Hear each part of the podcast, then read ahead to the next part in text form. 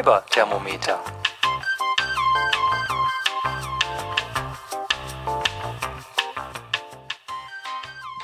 Hallo zusammen, herzlich willkommen zur achten Folge vom Fiberthermometer. Ich bin mal wieder spät dran, aber wie ich von euch gelernt habe, soll ich mich dafür nicht mehr entschuldigen. Das mache ich also auch nicht. Ich habe ein sehr, sehr großes Bündel verschiedener Themen mitgebracht. Und ähm, ehrlich gesagt, hm, ich weiß noch nicht so ganz, wie ich die zusammenbinden soll. Natürlich habe ich sie grob, grob in die Rubriken sortiert, das ist klar. Aber ob da draus ein roter Faden wird, das wird sich jetzt während des Aufnehmens zeigen. Aber ähm, manchmal muss man einfach anfangen und dann klären sich die Dinge wahrscheinlich von ganz alleine.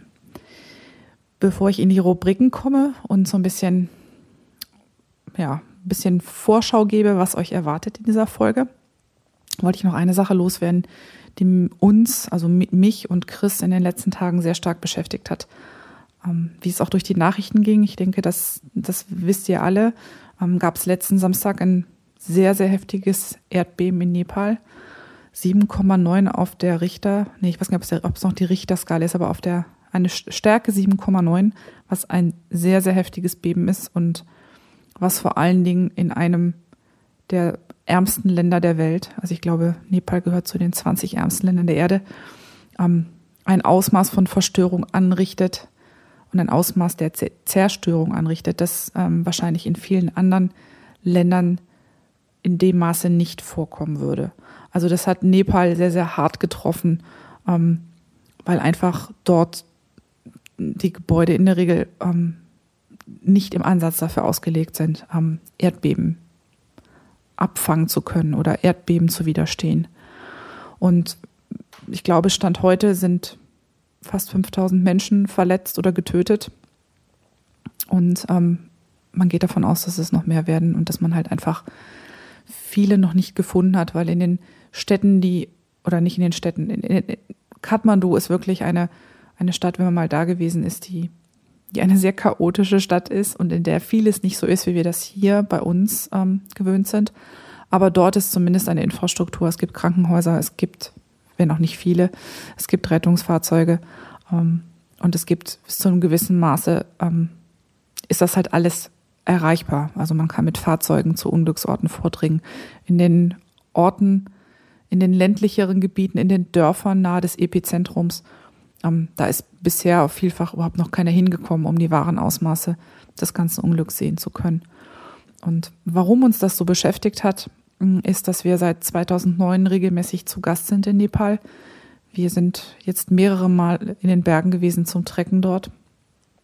Und wir haben dort viele, viele, viele Leute kennengelernt und ganz, ja, und viele Freundschaften geschlossen vor allem. Also ähm, die Menschen, die wir dort getroffen haben, haben uns was wir am Anfang nicht wussten, dass das so passieren würde, viel mehr berührt als jetzt die Landschaft, ähm, die wir dort ursprünglich mal besuchen wollten.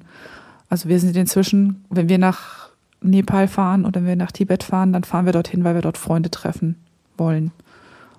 Nicht Bekannte, sondern Freunde treffen wollen.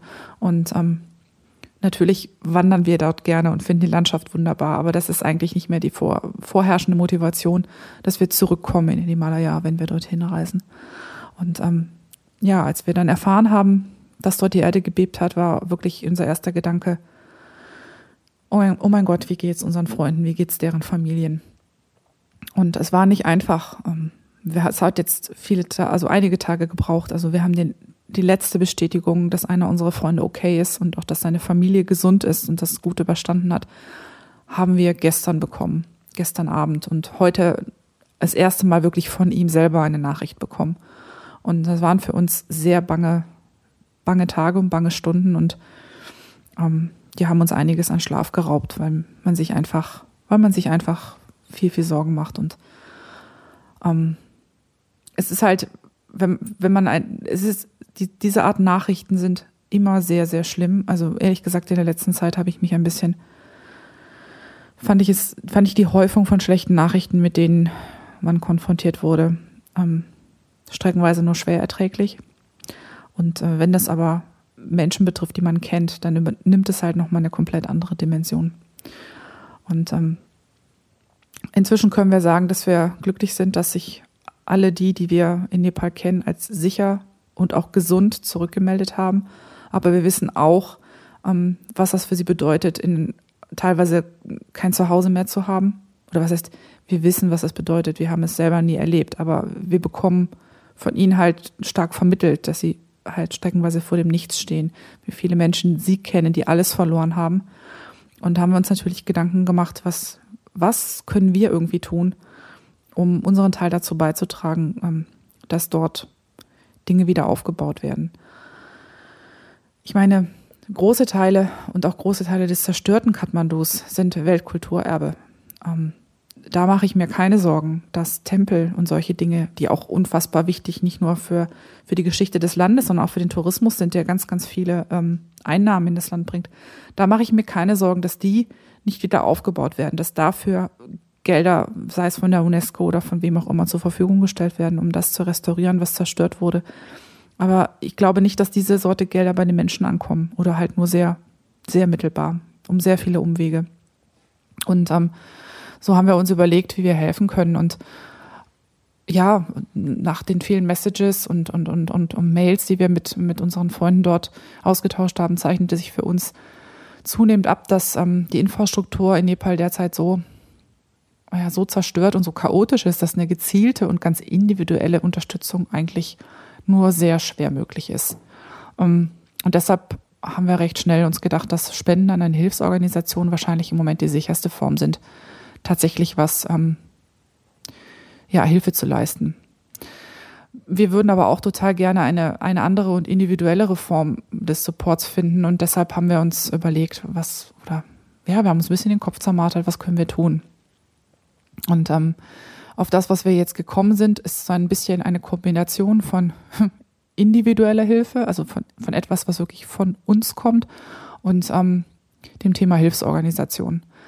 Ähm, Chris und ich waren ja schon sehr, sehr häufig unten und wir haben viel fotografiert und haben jetzt gedacht, okay, wir haben wirklich eine Fundgrube von tollen Fotos von diesen, von diesen Tagen im Himalaya, sowohl von den Menschen als auch von religiösen Orten, von Landschaft, alles Mögliche. Manche von den Bildern waren auch schon ausgestellt und haben gesagt, okay, was, was können wir tun? Wir können ein E-Book zusammenstellen ähm, und das zum Verkauf anbieten und den Erlös spenden. Ähm, Chris hat die Infrastruktur, Dinge zu verkaufen. Er hat einen Shop, wo auch seine Kurse angeboten werden, wo er auch hin und wieder das ein oder andere E-Book verkauft.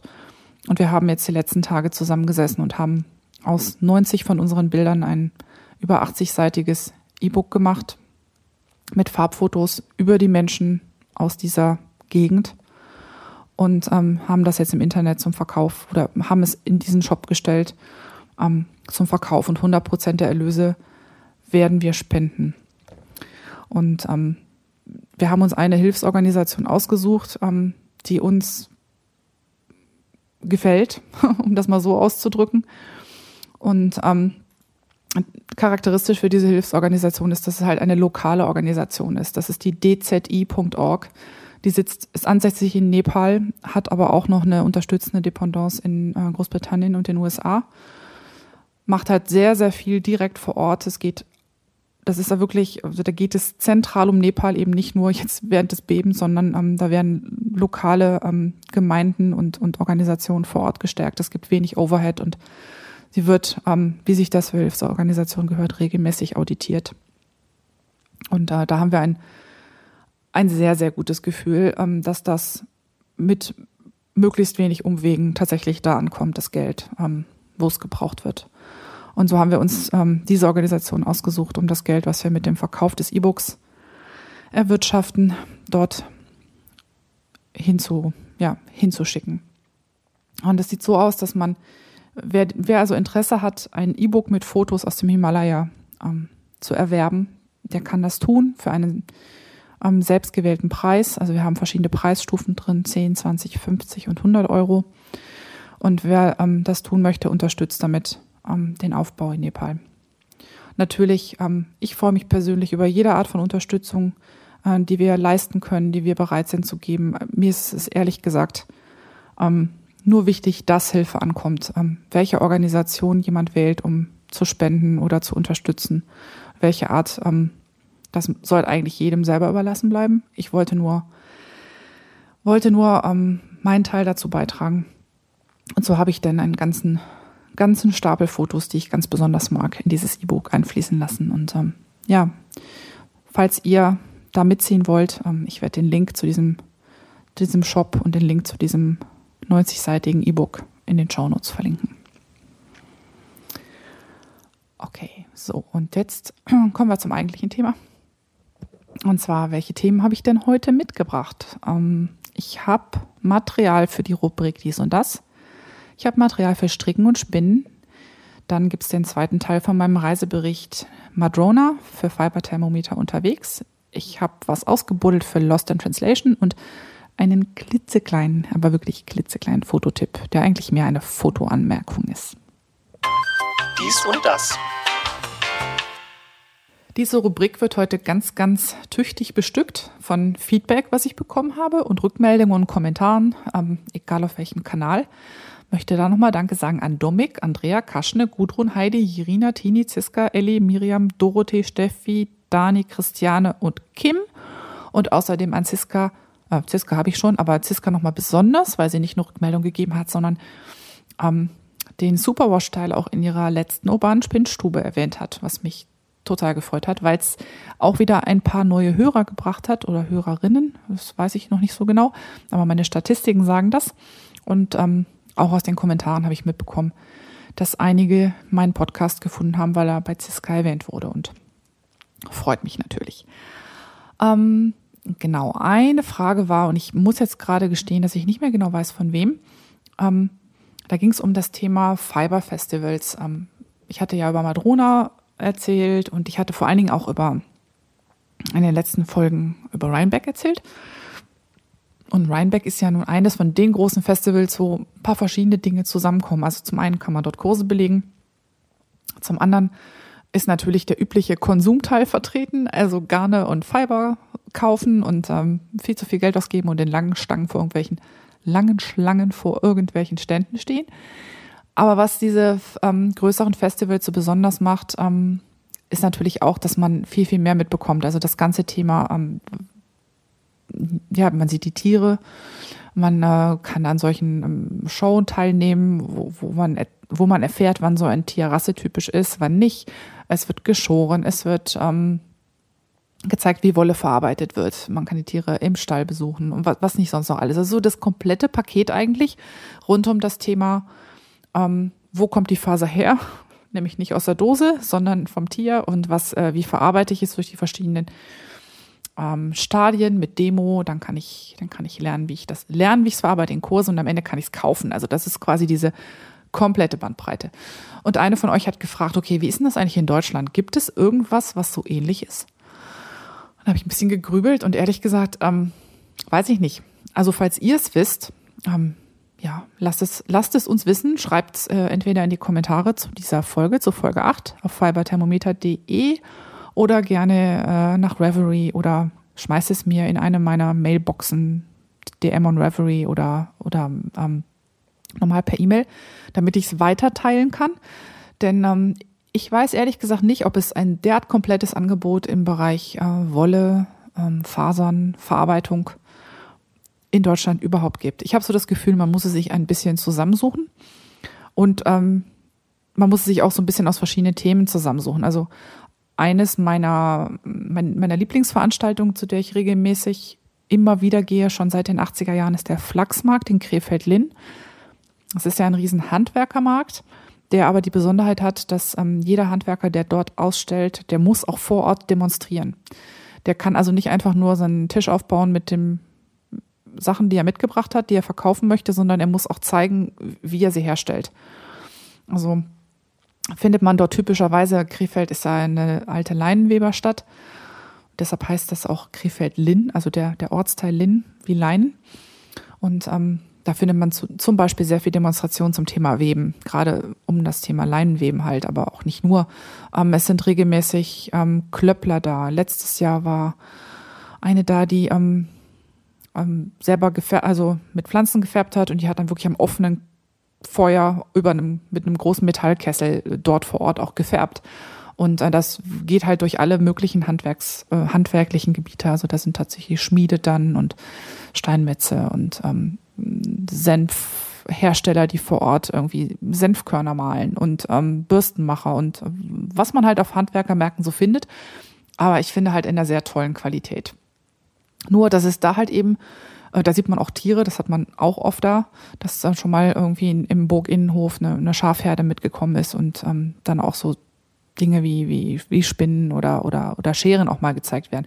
Aber es ist halt nicht jetzt auf eine Spitz, auf einen speziellen Handwerks- oder Kunstbereich festgelegt, sondern es ist quasi die Palette, die komplette Palette von allem Möglichen. Und ähm, ansonsten habe ich das Gefühl, man muss es sich halt zusammensuchen. Also so ein Wollfestival, wie es das zum Beispiel in Großbritannien gibt, ähm, in Neuseeland viel gibt oder in den USA, weiß ich nicht, dass es das bei uns gibt. Aber vielleicht irre ich mich ja. Aber Termine sind wir gerade richtig. Ähm, zum Thema nämlich zusammensuchen. Ähm, habe ich jetzt was, was so ein bisschen in das Thema ähm, Wolle und Tiere passt. Und zwar habe ich äh, letzte Woche ein über die Mailingliste der Handspinngilde, wo ich ja Mitglied bin, einen Veranstaltungshinweis bekommen. Und zwar, äh, es ist etwas jetzt knapp zwei Wochen hin, am Samstag, den 9.5., ist in Löhne in Westfalen in der Schäferei Stücke eine, ja, ein Spinntag, kann man sagen. Also sie haben das unter das Motto gestellt, die Schäferei spinnt. Spinner, Spinnerinnen und Spinngruppen sind herzlich eingeladen, heißt es in, der, in dem Schreiben. Und gesponnen wird rund um die Gebäude der Schäferei Stücke in der Hägerstraße 23 in 32584 Löhne, Westfalen. Ich habe das auch in äh, Reverie eingestellt, in den äh, Thread äh, der Yeti unterwegs.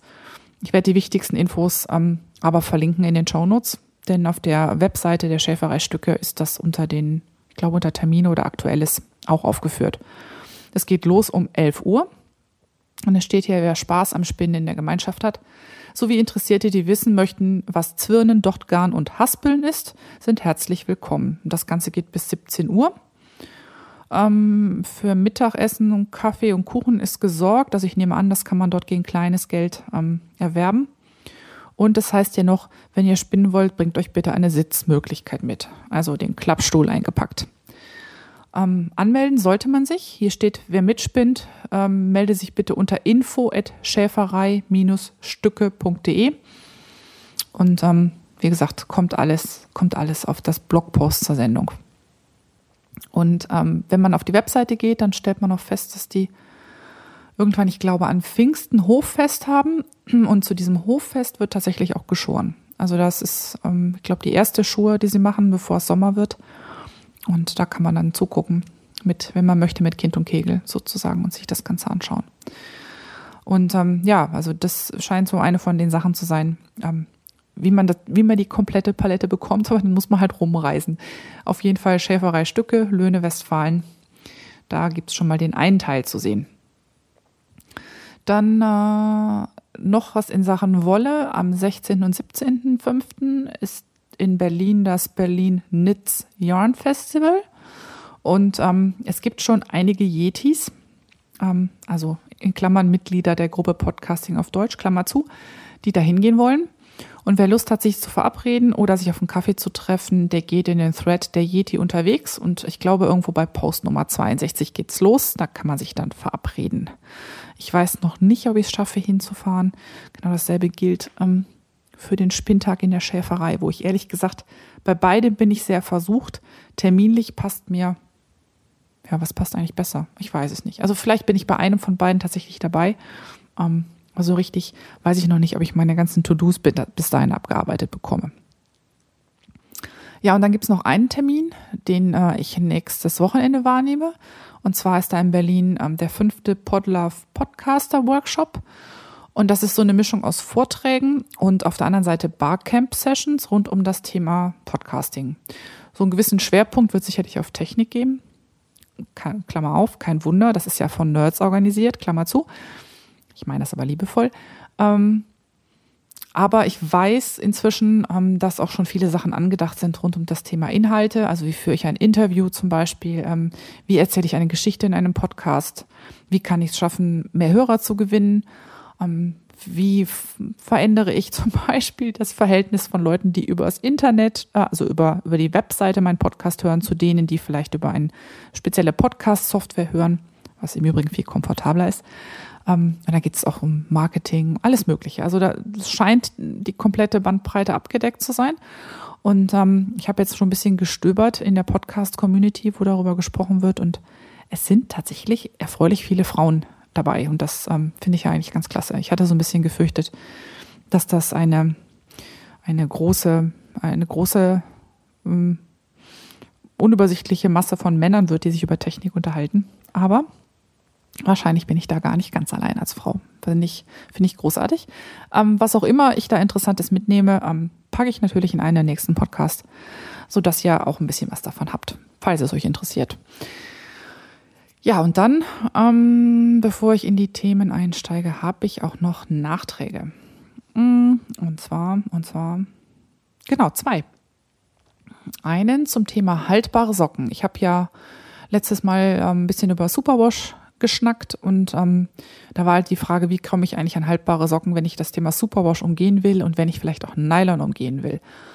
Und äh, Tira Barber hat äh, in Reverie gepostet, dass sie sagt, sie hat Socken aus Milchschafwolle mit einkadiertem Rami, die bei ihr schon sehr, sehr lange halten.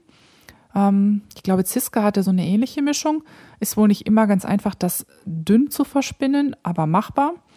Und äh, ich verlinke euch den Kommentar, der ist im Fiber-Thermometer-Thread in der Podcasting-Gruppe auf Deutsch und der hat die Nummer 263 und genau, Link, Link gibt es in den Show Notes. Und dann das zweite war, ähm, da habe ich auch noch was nachzuliefern. Ein Nachtrag zum Thema balancierte Garne. Ähm, wie erkenne ich eigentlich, dass, ähm, und zwar wie erkenne ich eigentlich, bevor ich das Garn fertig habe und bevor ich es gewaschen habe, dass es balanciert ist? Und äh, wieso sollte ich das eigentlich vorher wissen? Also was habe ich davon, wenn ich das vorher weiß?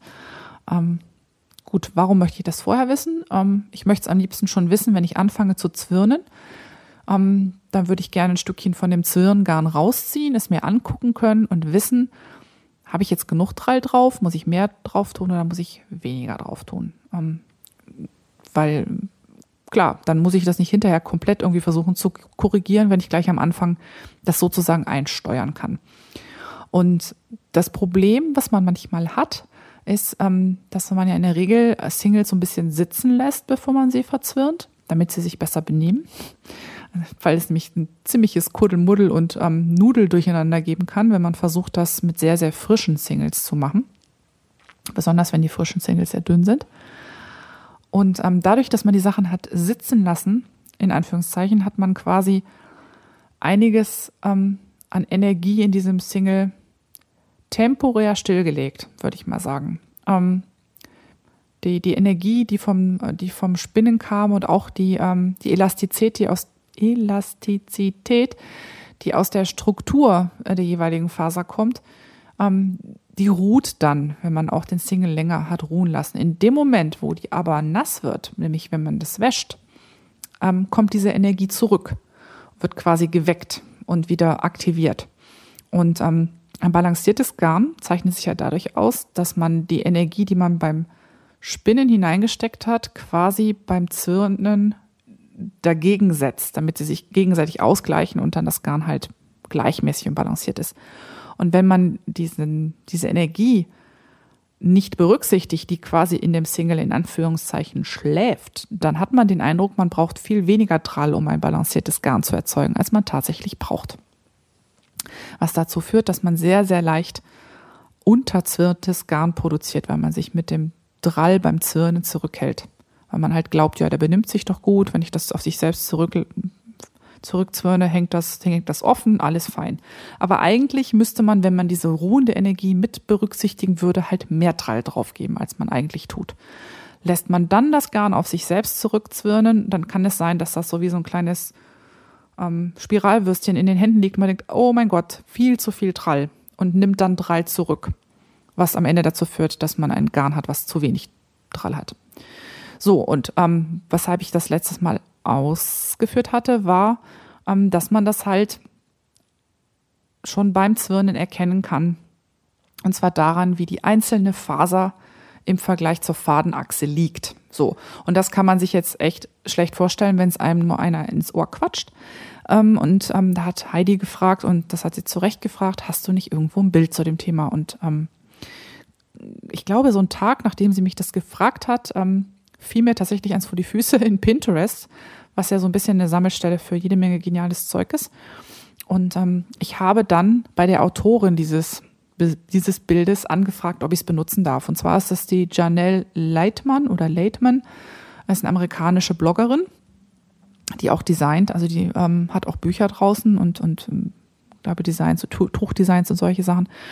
Und es stammt, dieses Bild stammt aus einem Blogpost vom 17. Oktober 2006. Ist also schon nicht mehr ganz frisch, aber immer noch sehr anschaulich, wie ich finde. Und ich habe die Erlaubnis, das Bild direkt einzubinden in äh, die Show Notes. Aber ich werde noch einen Link dazu tun. Dahinter ist noch ein ganz kleines Tutorial, ähm, was nochmal ein bisschen zusammenfasst, was ich gerade gesagt habe, ähm, nur in schöneren Worten und in Englisch allerdings. Aber ich verlinke euch das, dann könnt ihr das auch nochmal dort nachlesen. Also der, der Blogpost heißt Plying and Twist Angle, also Zwirnen und der Winkel, der Winkel des Dralls sozusagen. Und ähm, das ist sehr schön gezeichnet, äh, versteht man sofort, was ich gemeint habe, als ich sagte, wenn die Faser parallel zur Garnachse liegt, ist das Garn balanciert. Ja, so viel dazu. Ähm, Bild gibt's und ähm, könnt ihr euch dann in Ruhe nochmal angucken weil wahrscheinlich habe ich mich schon wieder so verquast ausgedrückt, dass es ähm, vielleicht den Punkt nicht getroffen hat. Ja, und äh, ich glaube, jetzt muss ich mal gucken, dumm die dumm die dumm, habe ich erstmal alles aus der Dies und Das Rubrik untergebracht. Ich gebe also weiter an die nächste. Stricken. Sagte ich schon, dass ich Hörerinnen Fragen und Anmerkungen immer ganz besonders mag. Die helfen nämlich so unfassbar gut bei der Themenauswahl. Aber ähm, ja, ich glaube, das habe ich schon mehr als einmal gesagt. Also bei der Strickrubrik jetzt ähm, starte ich mal mit Heidis Frage. Die kam in Reverie im Forum hineingeflogen und ich zitiere mal den Post. Sie sagt da, ich habe gerade ein neues Paar Socken angeschlagen und dieses Mal ganz gegen meine sonstige Gewohnheit Toe Up. Und dabei habe ich mir überlegt, wie macht Moni eigentlich den Anschlag und warum strickt sie eigentlich alle ihre Socken am liebsten von unten nach oben? Ja, ähm, Räusper tut sie eigentlich gar nicht. Also das von oben nach unten, von unten nach oben stricken oder äh, tat sie zumindest nicht immer. Ich habe mich super lang davor gedrückt, ähm, Socken von unten nach oben zu stricken. So ein bisschen aus, ähm, ja, wahrscheinlich aus Faulheit. Und das hat auch das ein oder andere Mal dazu geführt, dass ich recht drollige Konstruktionen erzeugt habe. Ähm, dazu aber später mehr. Die Ingrid vom Strickpraxisblog hat mich ein paar Mal geschubst und hat gemeint, Mensch, mach doch mal, ich habe auch eine super Anleitung und ähm, so nach dem Motto, ist gar nicht schwer, warum kneifst du denn? Und äh, zunächst hat sie definitiv ohne Erfolg geschubst. Das erste Paar, das ich mal angefangen habe, als, äh, da habe ich mir extra dieses Buch besorgt, ähm, Sockenstricken von der Spitze zum Bündchen oder Sockenstricken einmal anders oder so ähnlich von Wendy. Wendy, wie heißt sie denn gleich?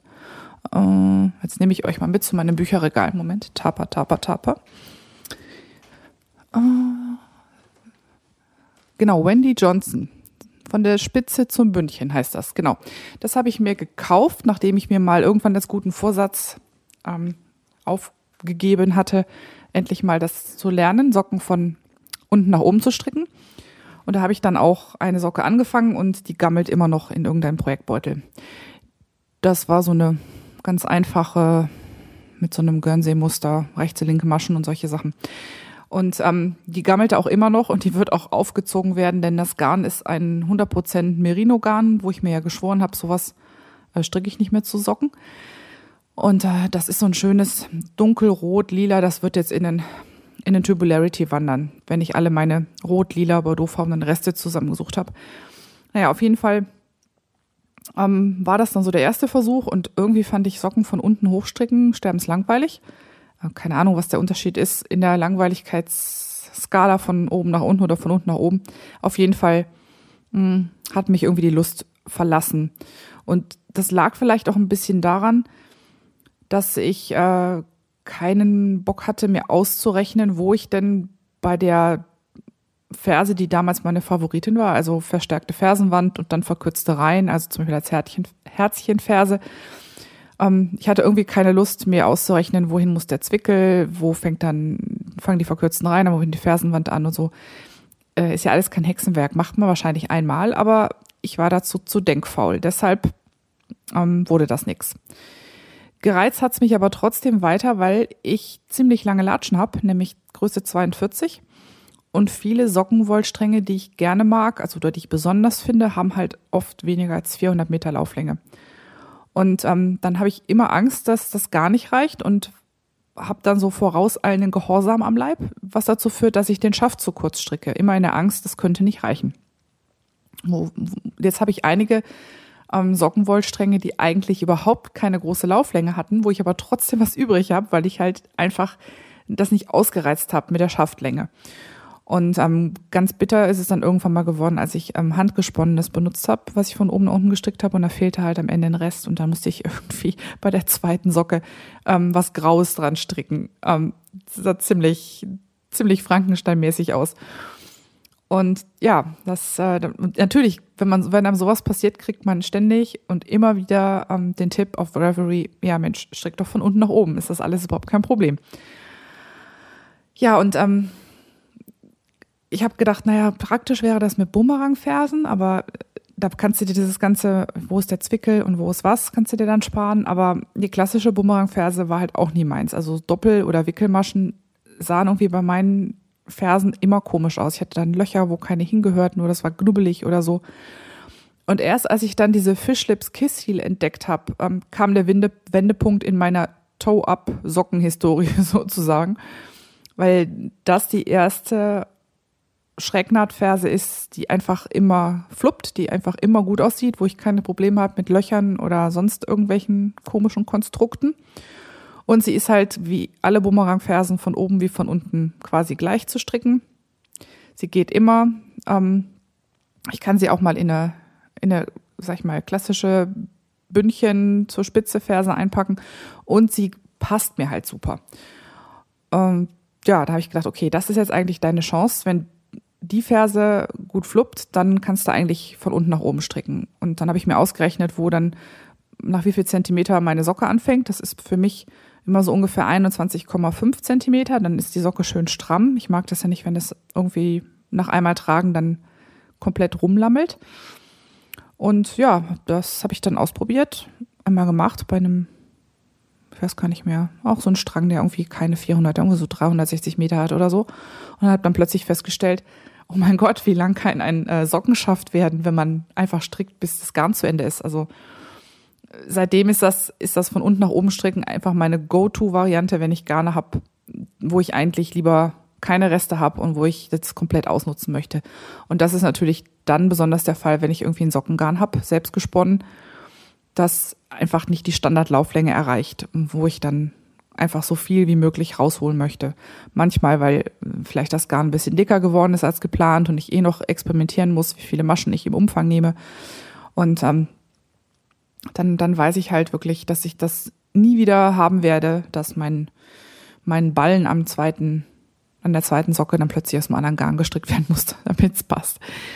Und ja, das, das ist einfach genial. Und was nehme ich für einen Anschlag dafür? Also ich habe eigentlich von Anfang an oder zumindest ab der zweiten äh, Judith Magic Cast On genutzt. Das ist ein unsichtbarer Anschlag über zwei Nadeln.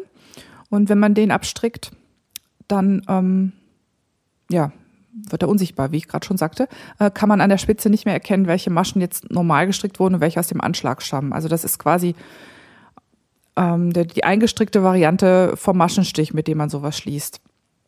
Und ähm, ich habe das am Anfang über Nadelspielnadeln gemacht. Ich benutze ja unlackierte Holznadeln und die sind dann in der dünnen Größe doch so elastisch, dass man tatsächlich diesen Anschlag, der ähm, der, wie gesagt, der wird auf zwei Nadeln angeschlagen und dann strickt man jede einzelne Nadel quasi in der Runde ab. Und das ist, wenn man das mit ähm, Rundstricknadeln macht, einfacher als mit Nadelspielnadeln, weil man dann beim Abstricken der erste Hälfte der Maschen die anderen quasi aufs Seil schieben kann. Und dadurch, dass das Seil dünner ist als die Nadeln, hat man dann so ein bisschen Spiel in der Konstruktion, was einem unglaublich hilft, wenn man dann die erste Nadel abstrickt. Und dann dreht man es ja rum und dann strickt man die zweite ab sozusagen.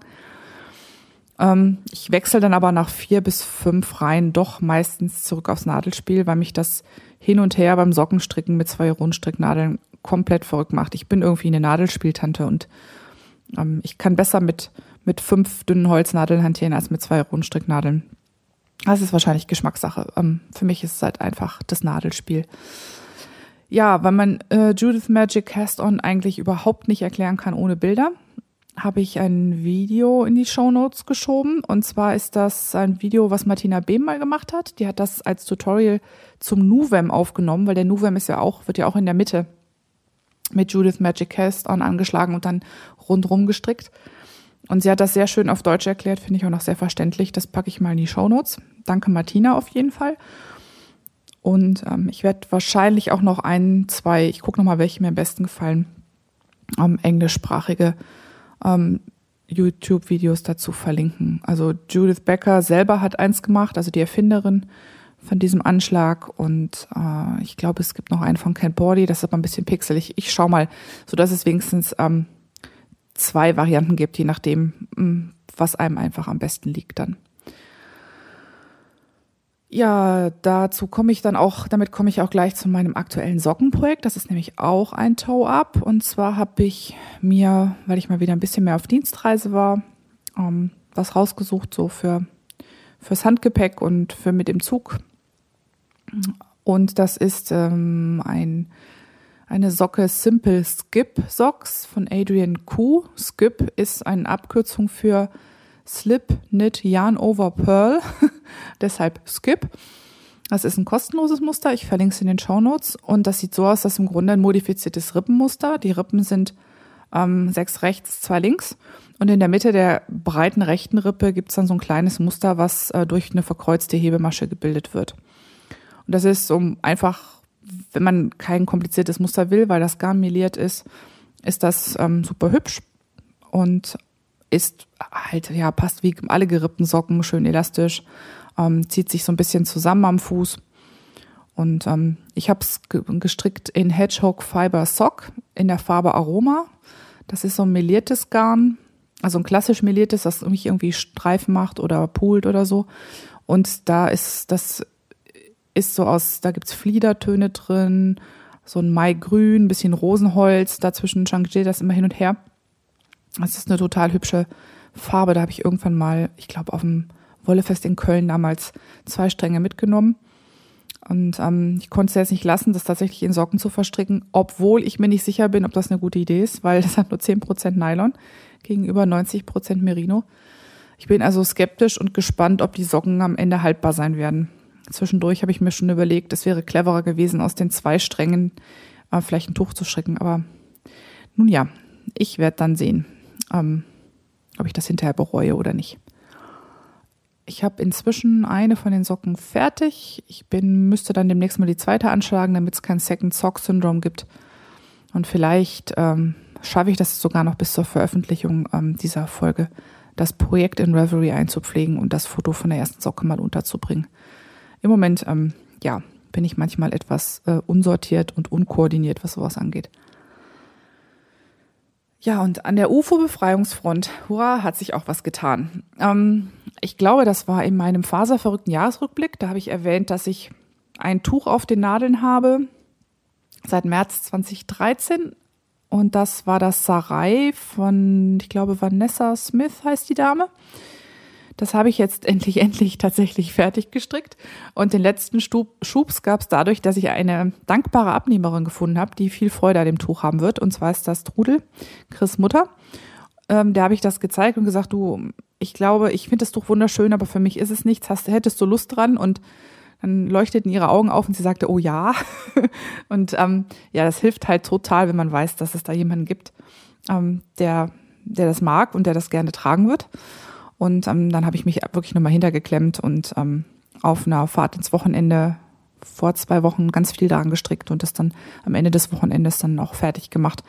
Und ähm, ja, heute habe ich es gespannt, endlich mal. Das musste ich dann zwischendurch mal machen bei der Podcast-Vorbereitung, weil das äh, schon in der Wanne vor sich hin, das schwamm da so seit einer Stunde. Da dachte ich, jetzt muss ich es mal rausholen und spannen. Und ähm, das ist ja für mich so was, ich weiß nicht, wie es euch geht, aber also auf dem Boden rumrobben und ähm, Tücher blocken ist so gar nicht meins. Ich hatte ja gehofft, jetzt wo ich einen großen Tisch in meinem Faserzimmer habe, dass ich einiges würde auf dem Tisch blocken können. Dann muss ich langer Lulatsch nicht immer auf dem Boden rumkrauchen. Aber bei Tüchern klappt das irgendwie nie, die sind ständig zu groß für den Tisch. Und dann bin ich halt doch auf dem Boden rumgekraucht. Da habe ich jetzt so diese Schaumstoff-Buchstaben-Puzzle, ähm, die es so für Kinder gibt habe ich hier jetzt auf dem Boden ausgebreitet und das Tuch dann mit Hilfe meiner Drähte, die ich habe, Spanndrähte und Stecknadeln gepinnt. Und irgendwie finde ich es faszinierend. Es gibt ja manche Tücher, die blocken sich quasi von alleine. Also diese Halbrunden sind einfach sehr, sehr dankbar. Als ich das Daybreak gepinnt habe, habe ich einfach in die halbrunde Kante unten meine Spanndrähte. Also ich habe zwei verschiedene Sorten Spanndrähte. Ich habe ähm, gerade, die habe ich mir mal irgendwann aus den USA mitgebracht. Und ich habe so Federstahldrähte aus dem Baumarkt, ähm, die, die halt sehr elastisch sind. Die kann man halt auch in, sozusagen in Kurven pinnen. Und ähm, bei dem Daybreak habe ich das damals einfach unten durch die halbrunde Kante gezogen. Und das Tuch hat sich dann quasi von alleine so auseinander, ja, quasi die, weil die obere Kante halt bei weitem nicht so lang war wie die untere gebogene, hat sich nach dem Einfädeln dieses Federstahldrahts das Tuch quasi von alleine in Form gezogen. Ich musste es nur noch auf der, auf der Matte festpinnen und gut war. Also da war nicht viel jetzt mit, mit, mit Richtungen und Winkeln und solchen Geschichten. Und bei dem Sarai war das jetzt anders. Das ist, wenn man sich das anschaut, so ein bisschen wie so ein, wie so ein Fledermaus-Cape. Ähm, das hat halt eine Mittelachse und dann nochmal zwei Achsen, an denen äh, Zunahmen stattgefunden haben, sodass sich die, die Spitzen vom Tuch quasi über die Schultern legen automatisch ohne runterzurutschen, weil das Tuch quasi da so einen Winkel hat. Und äh, das gibt's auch bei Stephen West ähm, Designs häufiger, dass es quasi kein, kein Dreieck ist oder kein Halbrund, sondern ähm, ja außen so ein, wie würde man das nennen? Oh Gott, jetzt fällt mir mein Mathebegriff nicht mehr ein. Naja, auf jeden Fall, jemand, der es auf Twitter gesehen hatte, meinte, es der aus wie das Bat Cape von Batman.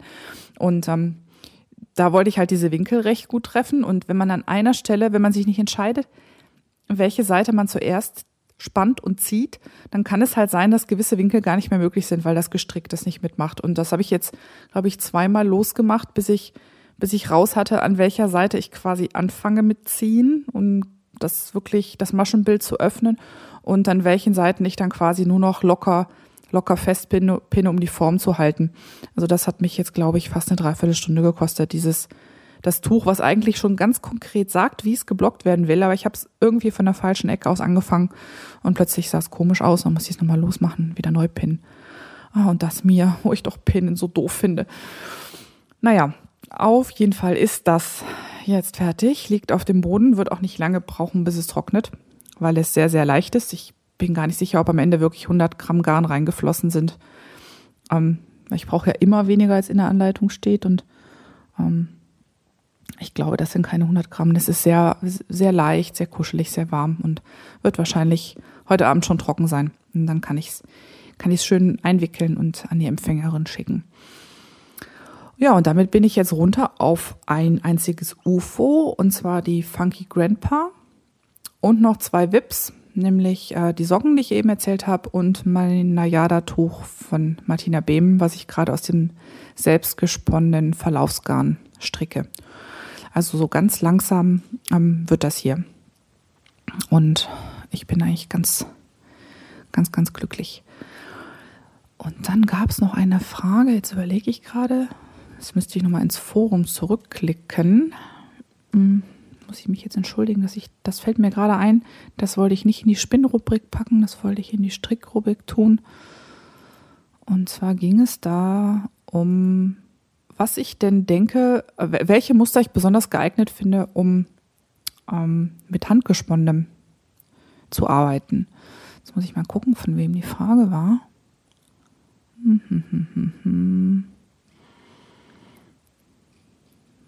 Weil das finde ich irgendwie so schön, wenn so viele Fragen kommen und da möchte ich das auch unterbringen. Genau, von Kim.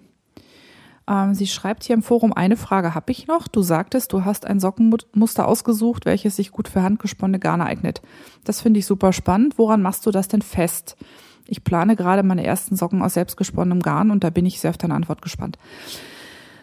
Ähm, ja, wo mach, woran mache ich das fest? Also zum einen sind die meisten selbstgesponnenen Sockengarne bei mir ähm, ziemlich wild in der Farbe, weil ich ähm, sehr selten Navajo zwirne sondern lieber so klassisch dreifädig, weil sich dann die unterschiedlichen Stärken von den Singles ein bisschen besser ausgleichen. Und ich habe dann halt sehr häufig handgefärbte ähm, Tops versponnen, die halt wild bunt sind. Und wenn ich die dann dreifädig zusammenzirne, ist halt auch das Garn wild bunt. Also ähm, das ist dann meistens ein Garn, was sich einfach nicht mehr gut eignet für komplizierte Muster. Also irgendwelche raffinierten Lace-Muster würden darin einfach null zur Geltung kommen, so dass ich meistens auf ähm, Muster ausweiche, die irgendwie kraus-rechte Anteile haben, also rechts-links, ähm, also eine Kombination aus rechten und linken Maschen sind. Die äh, sind zum einen ganz nett, weil sie Farbübergänge sehr schön harmonisch werden lassen, weil durch das Krause sich das irgendwie schön verbindet. Und weil die halt einfach immer gut aussehen oder ich finde eigentlich auch oft besonders gut aussehen bei bunten Garnen. Ähm, weil die, ja, die sehen halt, die sind sehr schön warm, die sind sehr, sehr fangen sehr viel, fangen sehr viel Luft durch diese ähm, krausen Musterbestandteile. Und ähm, ich finde einfach, dass sie mit diesen wild verzwirnten Garnen klasse aussehen. Ähm, vielleicht würde ich auch irgendwann mal ähm, einen Zopf machen, aber dann irgendwie nur einen, so an der Seite. Der könnte eigentlich auch in einem bunten Garn sehr gut aussehen. Aber diese diese Muster aus rechten Maschen, linken Maschen, Hebemaschen sind auch noch schön, weil sie Farbübergänge toll, toll durchmischen sozusagen. Das sind eigentlich so meine liebsten Muster, die ich da benutze. Genau die Frage habe ich ja auch schon mal mit Heidi diskutiert. Ich glaube, das war eben der Yeti Spind Thread in der Podcasting auf Deutsch Gruppe auf Reverie. Und da kamen dann als Vorschläge, ah, was haben wir da gehabt? Das Zimtwaffelmuster, zwei rechts, zwei links über zwei Runden und dann zwei Runden rechts. Oder Prince Charming Rip Pattern. Das habe ich noch nicht gemacht. Ich verlinke es in den Show Notes. Oder Hermione's Everyday Socks. Das habe ich auch schon mal gestrickt. Das waren die Socken, die dann, wo der zweite Socken dann unten grau wurde. Und weil Heidi mit so vielen Ideen um die Ecke kam, bin ich noch ein bisschen in ihre Projektseite rein und habe da ein kleines bisschen gewildert und habe gesehen, dass sie auch ziemlich häufig schon Mojos gestrickt hat. Ähm, das ist auch sowas, das will ich eigentlich seit zehn Jahren stricken, aber habe es immer noch nicht gemacht. Ähm, nee, seit zehn Jahren gibt's das Muster nicht. Aber ich will es schon ewig lange stricken und habe es noch nicht gemacht. Und Mojos sind ja auch ähm, Socken oder das ist ein Muster, wo sich wirklich ähm, linke oder krausrechte ähm, Rippen mit rechts abwechseln und ähm, das Ganze dann halt mal äh, in die eine Richtung und mal um 90 Grad gedreht. Und für mich sieht das auch so aus, als wäre das sehr, sehr gut geeignet für handgesponnenes Garn. Ich mache dann mal eine kleine Liste mit all den Sachen, die ich jetzt erwähnt habe oder den Dingen, die ich vielleicht im Nachgang noch finde und pack das dann in die Show Notes zur Folge. Das werden dann wohl in der Regel Reverie-Links sein. Und wenn es noch ähm, Musterseiten außerhalb von Reverie gibt, packe ich die auch noch als Link dazu. Spinnen. In der letzten Folge hatte ich ja schon angekündigt, dass ich mir Southdown bestellt habe, weil es ja angeblich so ist, dass sich Southdown Garne sehr schlecht, naja, in Anführungszeichen aus Versehen filzen lassen. Ähm, die Quellen dazu habe ich, glaube ich, im Blogpost zur letzten Folge verlinkt. Und ja, das Southdown ist dann kurz nach dem nachdem die letzte Folge live ging, tatsächlich auch angekommen. Das ist ein ganz schöner 150 Gramm naja, ob es ein Kammzug ist, ich würde fast sagen, das ist eigentlich eher Roving, also kadierte Vorbereitung ähm, von Hilltop Cloud. Der ist so in den Farben ähm, ja warmes, dunkel, rot-lila, ähm, helleres, also ein bisschen Beerentöne, zum Teil etwas wärmeres ins Orange abdriftende Lila. Und ähm, den habe ich dann, oder den wollte ich dann möglichst schnell anspinnen. Ähm, dazu musste ich aber erstmal das aktuelle Spinnwip vom Rad kriegen. Und ähm, das VIP war eigentlich auch nicht wirklich ein VIP, weil ich habe es noch vor dem Umzug angefangen, also irgendwann Anfang Dezember. Und ähm, somit war es eigentlich eher ein UFO. Der Strang, ähm, den ich dann fertig gemacht habe, ähm, oder nochmal zurück, also das, das UFO-Ding, was halt gerade auf dem Rad schlummerte, das war ein Teeswater-Kammzug von Artist Pallets Yarns. Und ähm, den hatte ich auf dem Schacht Reefs. Und das musste halt ohnehin äh, dringend bewegt werden. Und irgendwann mittendrin in der ganzen Spinnerei habe ich entschlossen, dass ich das gar nicht zwirnen möchte. Und deshalb habe ich versucht, es mit relativ wenig Trall auf die Spule zu kriegen. Damit es halt eben als, als äh, ja, Single-Single sozusagen am Ende auch ähm, einigermaßen funktioniert. Das mit dem wenig Trall, das ging zum Ende hin auch ganz gut. Da habe ich einfach äh, mal ein bisschen meine Hände beschleunigt, dass die das Zeug schneller auf die Spule ähm, schieben konnten. Aber die Stellen, die noch aus dem Dezember waren, wo ich eigentlich noch vorhatte zu zwirnen, sind, na ja, ein bisschen hm, zu lebendig, könnte man sagen. Der Strang, den ich dann am Ende runtergehaspelt habe, der ist ganz hübsch, aber trotz des heißen Bades ein bisschen ungezogen. Und ähm, ich habe ihn auch fotografiert. Ich weiß nicht, ob ich ihn rechtzeitig zur Veröffentlichung noch nach Reverie geschubst bekomme. Aber naja, schönes, äh, schöne Faser, sehr glänzend, ein bisschen härter, ist jetzt nicht unbedingt Kuschelgarn. Die Farben sind halt auch ein Traum, was ein Grund warum, war, warum ich hier nicht zwirnen wollte. Hm, was ich damit mache, ähm, weiß ich aber überhaupt nur gar nicht. Also das ruft eigentlich nach irgendwas mit Lace. Sehr viel Lauflänge ist es aber auch nicht. Insofern muss ich mal schauen, was ich damit treibe. Beim zu Ende Spinnen ist mir dann ziemlich deutlich aufgefallen, dass so ein Hauswechsel ähm, auch ein Klimawechsel ist. Besonders wenn man so ein traditionell gebautes und auch unlackiertes Rad wie das Schacht Reefs anguckt. Also meine beiden anderen Räder, die beide, soweit ich das weiß, also das, das Lendrum ist lackiert und ich glaube, das Major Craft ist auch lackiert. Das ist aber auch noch relativ neu. Ähm, und das, das, das liebe Reeves, was eigentlich sonst so ein Flüsterrad ist, was kaum Geräusche macht, fing plötzlich an zu knarzen und zu quietschen. Und ähm, nicht irgendwie nur so ein bisschen, wie man das halt manchmal hat, wenn man mal ein bisschen nachölen muss, sondern insgesamt hatte ich den Eindruck, das Rad war nicht mehr ganz es selber.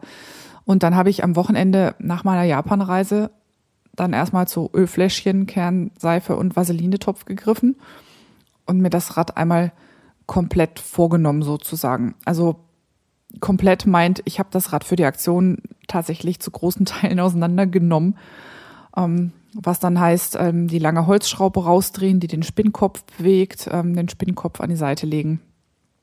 Ähm, ich habe dann ähm, besagte Schraube mit, ähm, mit einer ordentlichen Abreibung Kernseife versehen. man kennt das ja. Omas Hausmittel gegen quietschende oder ruckelnde Holzschubladen ist halt Kernseife und es funktioniert auch bei so einer großen Holzschraube sehr gut. Und äh, die ist halt wichtig, weil ähm, die den Spinnkopf bewegt und damit ähm, die Spannung des Antriebsriemens reguliert. Und bei einem zweifädigen Spinnrad ist das ja ähm, zentral, wenn man die, ähm, wenn man den Einzug ähm, einstellen möchte. Dann gibt's ja an dem Rad einige Lederteile, die habe ich dann mit Vaseline gefettet und die Ledermetallverbindung also es gibt zum Beispiel einen, wo der, ähm, wo der Spinnflügel drin rotiert, ist so ein großes, ist so ein gestanztes Loch in so einem Lederteil und da rein kommt dann auch immer Vaseline, damit dann dieses Metallteil schön in dem Lederloch rotieren kann. Und alles andere, was irgendwie geölt werden musste, was nicht gekapseltes Kugellager war, bekam dann ein Tröpfchen Spinnradöl. Und äh, ja, wo ich gerade so schön dabei war, habe ich mir noch meine Kone mit Teppichkettkahn gegriffen und bei der Gelegenheit auch noch mal einen frischen Antriebsriemen aufgezogen, weil der alte doch schon so ein bisschen anfing zu fitzen an manchen Stellen und ähm, der wäre wahrscheinlich ohnehin nach einem halben, nach dem halben 100 Gramm äh, Zopf dann über die Wupper gegangen. Naja, und wie das dann alles so wieder zusammengebaut war und ich mit dem äh, schönen Hilltop Cloud Southdown anfangen konnte, hat es dann tatsächlich wieder ähm, geräuschfrei funktioniert. Also es flüstert jetzt wieder. Und ja, was äh, für mich halt super faszinierend war, dass ähm, ich hatte noch nie Southdown gesponnen. Das ist ja ähm, eine von den Schafrassen, also ich glaube, sie fallen, je nachdem, wer drüber schreibt, entweder in die Kategorie der Schafe, die halt verschieden lange, also verschieden lange Fasern innerhalb ihres, ihres Fließes haben, oder ähm, manche sortieren sie auch schon in die Riege der Downbreeds, also was aber im Grunde auf das Ähnliche hinausläuft. Und ähm, was sehr typisch ist für Southdown ist, dass der, dass die Faser unfassbar viel Crimp hat. Also man könnte Crimp vielleicht als Krausheit bezeichnen. Also wenn man die einzelne Faser anguckt, dann hat die halt so ganz viele kleine Zackeln. Also so, so wie, äh, also wenn jemand Locken hat, dann sind das ja so große Ringel und wenn jemand krause Haare hat, dann sind das halt so ganz kleine. Ähm, dass das Haar halt nicht gerade ist, sondern so im Zickzack verläuft, so würde ich es mal ausdrücken. Und ähm, wenn eine Faser sehr viel Crimp hat, dann führt das in der Regel dazu, dass ähm, das, was man daraus spinnt, also der Single oder das Garn, sehr, sehr elastisch wird, weil diese Krausheit halt immer wieder zurück in den Ursprungszustand möchte. Und das war, oh, das war total faszinierend. Als ich das angefangen habe zu spinnen, habe ich gedacht, ich spinne ein Gummiband. Nun kam ich auch gerade vom Teeswater, was halt eben wenig Crimp hat und was eher so große, glänzende, haarähnliche Locken hat. Und das Southdown ist da genau das Gegenteil. Wenn man so einen Southdown Top anguckt, da hat man auch erstmal die, das Gefühl, das ist sehr stumpf, weil dieser, diese starke Krause der einzelnen Fasern halt das Licht schluckt. Und ähm, erst wenn man es dann verspinnt ähm, beim Single und der kommt und man spinnt es halt im kurzen Auszug, worsted als Kammgarn, dann ähm, kommt durch diese Glätte, die man dann reinbringt, dann tatsächlich auch wieder so ein kleines bisschen in Anführungszeichen Glanz. Viel ist es nicht. Aber wenn man halt direkt aufs Top guckt, wirkt das unheimlich stumpf und auf den ersten Blick ehrlich gesagt gar nicht so super attraktiv. Aber der Single, der jetzt drauf ist, gefällt mir sehr, sehr gut. Und ähm, ich habe jetzt noch ungefähr ein gutes Drittel zu spinnen. Ich bin ja nicht so fix. Und danach werde ich es dann wahrscheinlich Navajo verzwirren, äh, damit es dreifädig wird und ich dann daraus mal endlich äh, Socken stricken kann. Weil ich bin ja doch neugierig, ob das nun stimmt, dass man dieses Garn irgendwie ähm, ja ziemlich rüde behandeln darf, bevor es filzt. Fiberthermometer unterwegs. I'm going to pull forward. Semi-woolen gives you structure and loft in um, sort of equal amounts. And it's a good, good knitting yarn. So let the twist go in and draft forward. Twist goes in, draft forward. Yeah, instead of pulling back. Yeah, yeah. Is semi-woolen. Mm-hmm. Real woolen is drafting back mm-hmm. and letting the twist run in like water and level itself. And that's mm-hmm. not going to happen here. We let the twist go in, it tangles, and so what happens here when it enters the fiber, it goes around like a whirlpool and like a hurricane. And so the fiber enters the yarn like this. If I and it'll look very different than if I spin it worsted. Einige von euch haben die Stimme vielleicht schon erkannt. Sie gehört Judith Mackenzie und ähm, dieses Stückchen Originalton stammt aus dem ersten von zwei halbtägigen Workshops, die ich bei ihr gemacht habe. Ich hatte mich da eingebucht auf einen dreistündigen Kurs äh, Spinning Jackdown und einen dreistündigen Kurs Spinning Shetland. Und das war quasi das, was für mich so den zweiten Teil von Madrona geprägt hat. Der erste Teil war sozusagen Sarah-Teil und der zweite Teil war Judith-Teil. Und wenn ich da noch so im Nachhinein drauf gucke, muss ich sagen, finde den Fehler. Also wie blöd konnte ich eigentlich sein, mich auf halbtägige Workshops bei Judith Mackenzie einzubuchen. Ähm, wenn ich das vorher gewusst hätte, wie mich das faszinieren würde, hätte ich mich wahrscheinlich auf alles Mögliche von ihr eingebucht. Damals habe ich gedacht, ah ja, dieser ganztägige Kurs, wo es ums Färben geht oder Überfärben von Garn, das ist so eigentlich gar nicht deins, du willst ja spinnen. Und deshalb habe ich gesagt, okay, ähm, buche ich die beiden Spinnkurse von ihr. Im Nachhinein ist man immer klüger. Ähm, und ich hätte, glaube ich, also wenn ich gewusst hätte, was ich jetzt weiß, hätte ich gesagt, egal, Hauptsache den ganzen Tag. Aber damals wollte ich ein bisschen aufs Geld schauen. Der eintägige Termin passte mir halt nicht, nicht so ganz und die ganztägige Judith überschnitt sich auch mit ein paar anderen Kursen, die ich gerne machen wollte, so dass es am Ende auf der Konstellation rausgelaufen ist, auf, ähm, oder die Konstellation rausgelaufen ist, mit der ich dann ähm, die vier Tage bestritten habe. Und das war ja auch super. Ich meine, das ist Jammern auf hohem Niveau, aber es war halt, es war halt einfach super toll. Und ja, weshalb war es super toll? Ähm, was habe ich gemacht? Lasst mich mal rekapitulieren. Also das erste war Spinning Jackdown. Und äh, Jackdown ist ja das Unterfell vom, vom Jack, also das, das körpernahe, ganz feine, ganz flauschig, weiche Fell, was irgendwie so ein bisschen Kaschmir-ähnlich sich anfühlt. Und was ja eben im Hintergrund so geraschelt hat, das ist das Tütchen von einem der Proben, die ich noch habe. Und zwar liegt hier ein gemischtes Jacktop vor mir ähm, braunes Jack, helles Jack, kadiert äh, nicht kadiert, äh, gekämmt und dann zum Top gedreht. Und wir hatten, was hatten wir gehabt? Wir haben kadiertes Tibetenjack, also wirklich so das Feinste vom Feinen hatten wir ein Pröbchen. Wir hatten, haben was mit Merino gehabt. Das war, ich glaube, 50-50.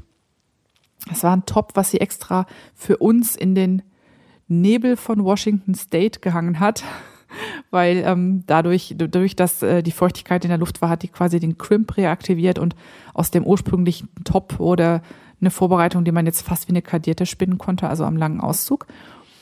Ähm, und ja, wir hatten, ich weiß nicht, zehn verschiedene Mischungen von Jack und Jack und Seide und Jack und Merino und was es alles so war. Und ja, war ein Thema, was mir super am Herzen gelegen hat, weil ähm, ich habe das ja schon erzählt, ich bin begeisterte ähm, Treckerin im Himalaya. Ich war viermal schon dort, einmal in Tibet, wo wir tatsächlich ähm, mit, wo wir Yaks dabei hatten, die und dann das, äh, die Zelte und das äh, Küchenequipment und so transportiert haben, weil wir in einem Gebiet waren, das war so abgelegen, da kann man also nicht mit dem Auto mit gar nichts hin. Und da ist es halt typisch, dass dann ähm, das, was man an notwendigem Gepäck dabei hat, um so eine Reisegruppe ähm, zu unterstützen, dass das halt auf Yaks transportiert wird. Sonst, wenn ich in Nepal war, waren es in der Regel Yak-Kuh-Hybride. Die haben nicht dieses tolle lange Fell, was die Yaks haben.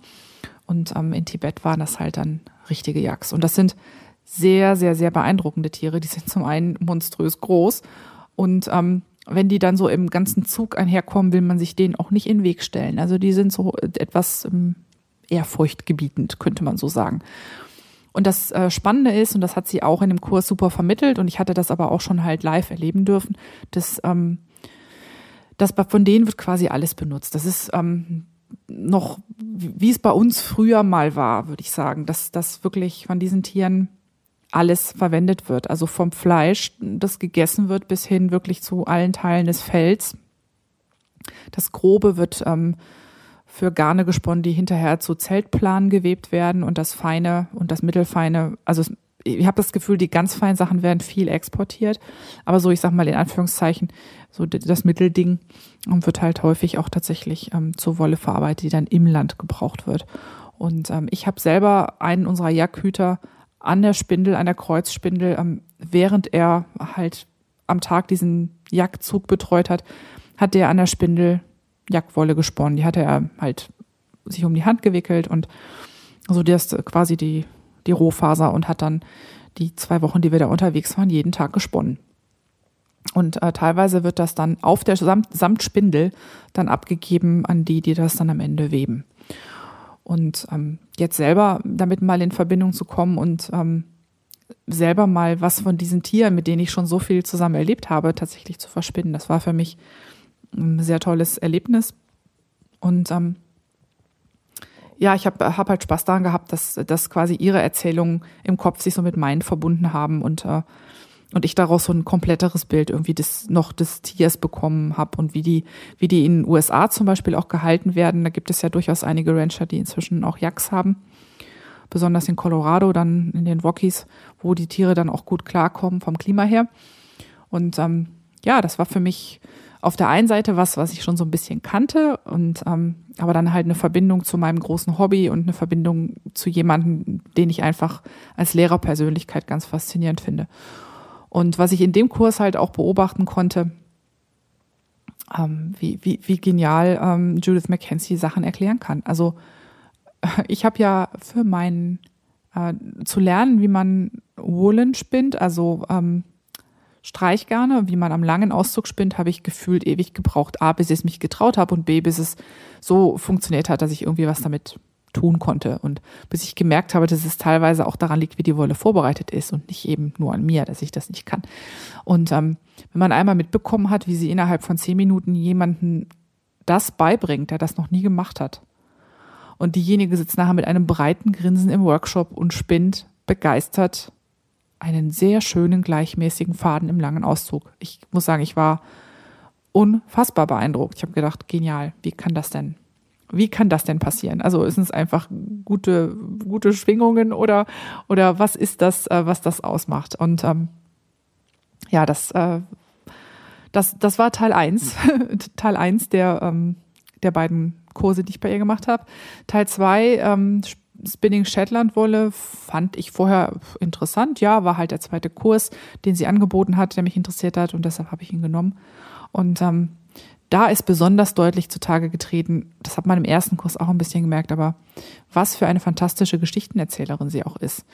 Und das ist so ein bisschen, was ich in Anführungszeichen, Anführungszeichen bemängel.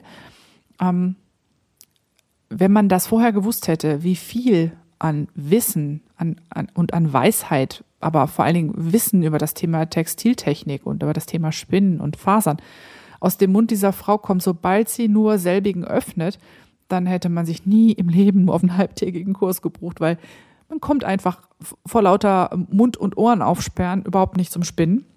Man spinnt schon, aber man könnte das noch viel mehr tun. Und ähm, man würde vielleicht auch manchmal gerne ein bisschen was aufschreiben, aber wie gesagt, sie macht den Mund auf und es kommt was, kommt was Spannendes raus und da hat man nur die Chance, entweder dabei zu spinnen und halt ne, die Ohren zu spitzen, sodass man das dann vielleicht auf dem anderen Kanal noch mitverarbeiten kann oder halt an einem Stück nur mitzuschreiben, dann kommt man nicht zum Spinnen. Ähm, ja, ich habe mich dann fürs Spinnen entschieden, habe ähm, währenddessen sie ähm, rumgegangen ist und äh, wirklich die vielen Geschichten rund um die Tiere und rund um ähm, ihre Erfahrungen auch in, in dem Bereich äh, zum Besten gegeben hat, habe ich einfach da gesessen und ganz still versucht, möglichst viel von meinen Proben wegzuspinnen und ähm, diese Atmosphäre einfach zu genießen, diese ja, diesen Kontakt mit einem, mit einem sehr alten Handwerk, mit einer sehr alten, ja auch ähm, landwirtschaftlichen Kultur. Was, was, was halt auch vermittelt wird, ist eben nicht nur, was ist das für eine Faser und wie gehe ich mit der um und ähm, wozu verarbeite ich die, was ja schon mal wichtig und sinnvoll ist, aber auch, ähm, was ist das für ein Tier? Ähm, wo kommt das her? Wie wurde das typischerweise früher gehalten? wie wird es heute gehalten? Was ist die Charakteristik eigentlich, nachdem man das Tier in Anführungszeichen optimiert hat für die Industrie? Da, da, das ist ja nicht alles gleich geblieben seit, seit dem ersten Vorkommen äh, dieser oder jener Rasse, sondern da hat sich durch den Eingriff des Menschen unfassbar viel verändert. Und das sind alles Dinge, die man halt auch mitbekommt und die einem auch sagen, wenn ich damit arbeiten will, wonach muss ich denn Ausschau halten? Was, was wäre denn eine typische Verarbeitungsart oder was wäre eine typische Quelle, wo ich noch was Ursprüngliches davon bekomme? Und das ist für mich mindestens genauso spannend wie die Frage, wie verspinne ich das jetzt ähm, im kurzen Auszug, im langen Auszug oder was auch immer oder irgendeine gemischte Technik. Ähm, das ist nur das eine. Ähm, das kann man sich aber tatsächlich dann äh, streckenweise, wenn man das einmal weiß, dann auch noch selber beibringen sondern es ist dieses Gesamtpaket, was einfach die Sache so rund macht, was einem Gespür dafür gibt, ähm, mit was für altem Wissen es man da zu tun hat. Und ähm, ja, ich kann gar nicht sagen, wie, wie, wie gerade grenzenlos ähm, mich das, mich das, ja, ich kann sagen, glücklich gemacht hat, da zu sitzen und das alles so in mich aufzusaugen. Das, äh, ja, das war für mich das ist was für, was für mich immer noch heute ganz schlecht in Worte zu fassen ist. Ähm, ich meine, das ist auch jetzt nicht alles furchtbar feierlich bei ihr, das darf man auch nicht denken. Also wir haben sehr, sehr viel gelacht, weil sie komisch ist. Also wenn sie, wenn sie sich vor eine Gruppe stellt und einem vormacht, wie ein Shetlandschaf reagiert, wenn man versucht, es abzudecken, damit das Vlies nicht schmutzig wird, oder wie ein Shetlandschaf sich verhält, wenn es auf den Rücken gedreht wird, um geschoren zu werden.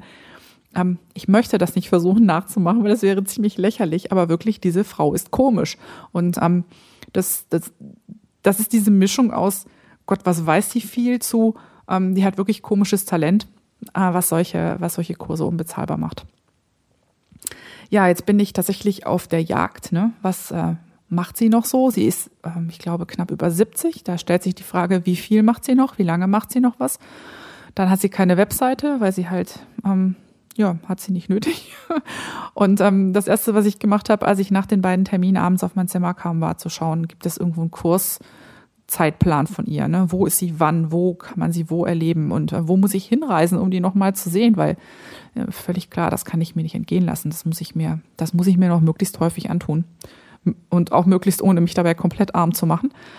Und ähm, ja, habe es noch nicht rausgefunden. Das heißt, also ich habe keinen Tourzeitplan in dem Sinne gefunden. Ich weiß aber so ein paar Festivals, wo sie dann dieses Jahr noch ist, wo ich aber nicht sein werde. Und so hoffe ich einfach, dass sie bis nächstes Jahr das nicht aufgibt mit dem Unterrichten, weil ähm, dann werde ich mir sicherlich ähm, nochmal sowas rauspicken und und mir das gönnen und dann mit Sicherheit irgendwie einen ganztägigen Kurs oder keine Ahnung, ähm, was ich mir da für ein Päckchen zusammenschnüre, aber ich weiß schon, dass äh, das brauche ich unbedingt. Ja, und demnächst bringen sie ja noch ein neues Buch raus. Das habe ich auch, glaube ich, habe ich das vorbestellt oder hatte ich nur vor, das vorzubestellen? Hm, naja, auf jeden Fall steht für mich jetzt fest, dass ich von der Frau noch gerne ein bisschen mehr ähm, mitkriegen möchte als Lehrerin, weil das äh, sehr, sehr faszinierend war. So, und mal abgesehen von der Atmosphäre, ähm, was war mein Main Takeaway, wie es immer so schön heißt? Also, was war so der Aha-Moment von meinen äh, Judith Mackenzie McCune Kursen? Ähm, der eine Aha-Moment war, dass der Frau die Bude eingerannt wird, ähm, in der Mittagspause vor den Kursen und nach den Kursen. Also, wer dann irgendwie glaubt, er könnte sich nochmal für die tollen Kursstunden bedanken, der ähm, der äh, kann weiter träumen. So kaum ist der Kurs beendet, steht da schon so eine kleine Schlange von Leuten, die sie irgendwie löchern wollen. Und dann ähm, habe ich mich dann einfach darauf zurückgezogen, freundlich zu winken, als ich den Raum verlassen habe.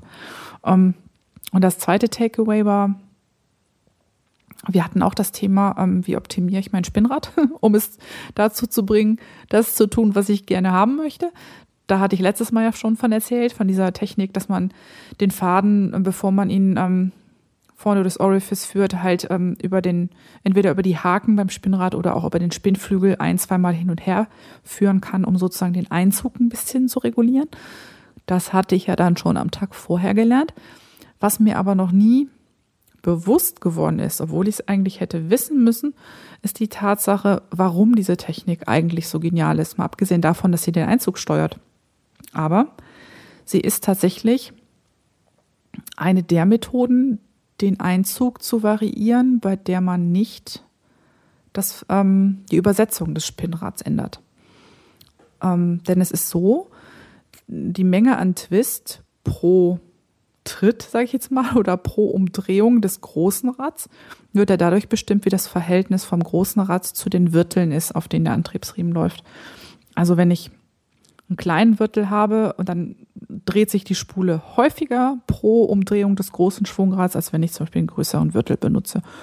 Und ähm, je größer dieses, also ne, je unterschiedlicher diese Größe, also, diese, also wie größer dieser Unterschied ist, blub, desto mehr Drall bekomme ich pro Einheit sozusagen auf das Garn. Und desto schneller dreht sich halt die Spule. Und ähm, bei vielen Methoden den Einzug zu verändern. Also zum Beispiel, wenn ich auf einen anderen Wirtel gehe, verändere ich auch den Einzug. Ähm, und natürlich die Menge an Drall, die draufkommt. Aber wenn ich den, wenn ich den Faden lace, bleibt, der, bleibt das Verhältnis das gleiche, weil ich ändere den Wirtel nicht. Damit ändere ich nicht die Drehgeschwindigkeit der Spule. Und ähm, ja, das, ähm, das, äh, die Übersetzung des Rades bleibt gleich. Und das, obwohl ich am Einzug manipuliert habe. Und äh, das ist tatsächlich etwas, ja, ich als halbe Physikerin, ne, hätte mir das denken können, habe ich aber nicht. Und das war für mich so, so das technische Takeaway, was, was äh, für mich wichtig war. Das ähm, werden jetzt wahrscheinlich nur die Spinner und Spinnerinnen ähm, nachvollziehen können, warum mich sowas vielleicht begeistert. Die anderen sagen jetzt, hey, was hat sie denn? Aber sind so diese kleinen Sachen, die so, wenn sie bei mir oben im mechanischen Gehirn einrasten, ähm, irgendwann dazu führen, dass ich eine Sache besser verstehe und nicht nur so ein Bauchgefühl habe, was Sachen angeht. Und mh, mm, das möchte ich, das ist immer was, wo dann es bei mir dann endgültig irgendwann hängen bleibt und, und nicht mehr flüchtiges Wissen ist, wenn, wenn ich solche Aha-Momente habe.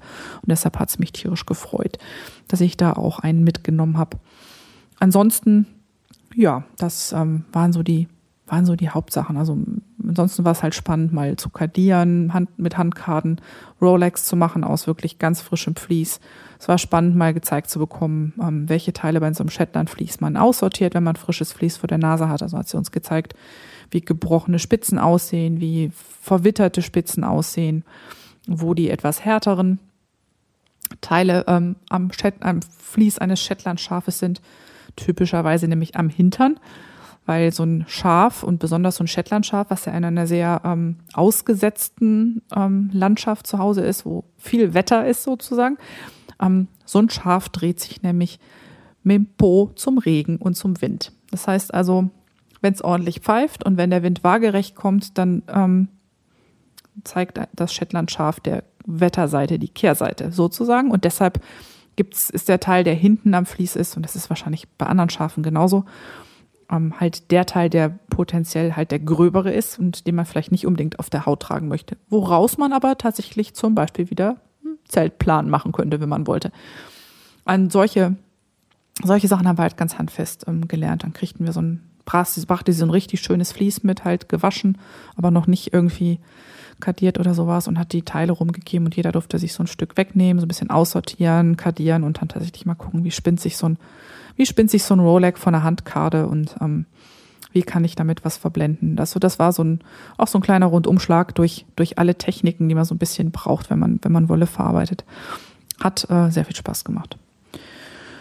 Ja, und dann, als dann die beiden Kurse rum waren, hatte ich ja noch so ein ganz kleines bisschen Zeit, nochmal über den Marketplace zu laufen und habe dann nochmal quasi abgerundet, nochmal geguckt, was ich alles nicht kaufen wollte. Und ähm, was habe ich denn als Ausbeute mitgebracht? Also ich hatte, ich habe äh, mir Hankies gekauft, bunte. Ich habe, was ich vielleicht für die Tour de aufbewahre, ein äh, drei Kammzüge, ich glaube, oder sind es vier? Ne, vier Kammzüge, jeder 25 Gramm oder sogar 50, das muss ich nochmal nachgucken einer ähm, Jack-Seide-Mischung, also 50 Jack, 50 Seide. Super edles Zeug. Das will ich noch für irgendein Projekt verspinnen. Und was habe ich noch mitgenommen? Ich habe gar nicht, irgendwie gefühlt gar nicht so viel gekauft. Und trotzdem war irgendwie hinterher viel Geld weg. Hm, komisch.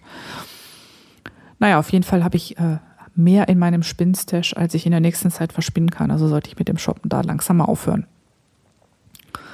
Ja, das waren, das war sozusagen Madrona Teil 2. Und weil ich ja bei Teil 1 auch ein bisschen Anreise dabei hatte, ähm, kommt bei Teil 2 auch noch ein bisschen Abreise, weil da ähm, steckte auch mal wieder der Teufel im Detail. Es war ja so, dass ich, äh, genau, ich bin am nächsten Tag, also dem, dem Tag nach meinem letzten Kurstag, das ein Sonntag war, bin ich abgereist, also Montag, und mein Flieger sollte irgendwie späten Nachmittag, ich glaube 4 Uhr irgendwas gehen. Und ich sollte gegen, gegen zwei vom Shuttle am Hotel abgeholt werden. Genau. Mhm. Habe ich gedacht, das ist eigentlich eine schöne Sache. Hast du noch ein bisschen Zeit? Ich habe mir späte, späten Checkout beim Hotel arrangiert, sodass ich quasi bis zum Eintreffen des Shuttles auch im Hotel bleiben konnte.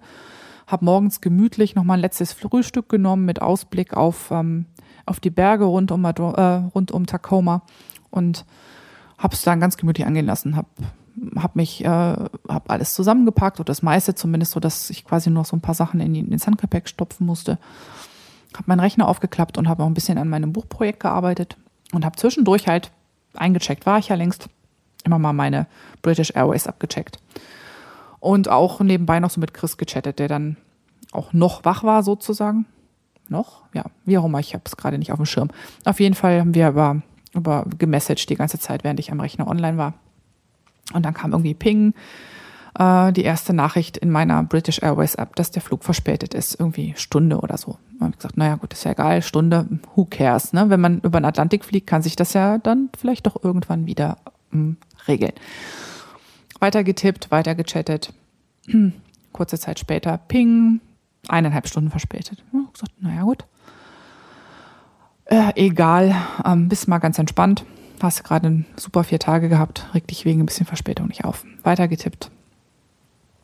Plötzlich war die Rede von drei Stunden Verspätung. Ja, okay, wenn es denn sein muss. Langsam habe ich angefangen zu überlegen, wie früh ich tatsächlich am Flughafen aufschlagen möchte.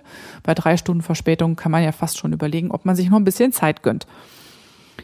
Und ähm, ja, und dann dauerte, ging dann plötzlich alles ganz schnell, weil irgendwie beim nächsten Mal, wo ich auf diese abguckte, das war glaube ich 20 Minuten später, hieß es dann, ähm, ja, der Flug geht heute gar nicht mehr, der geht erst am nächsten Tag um zwei.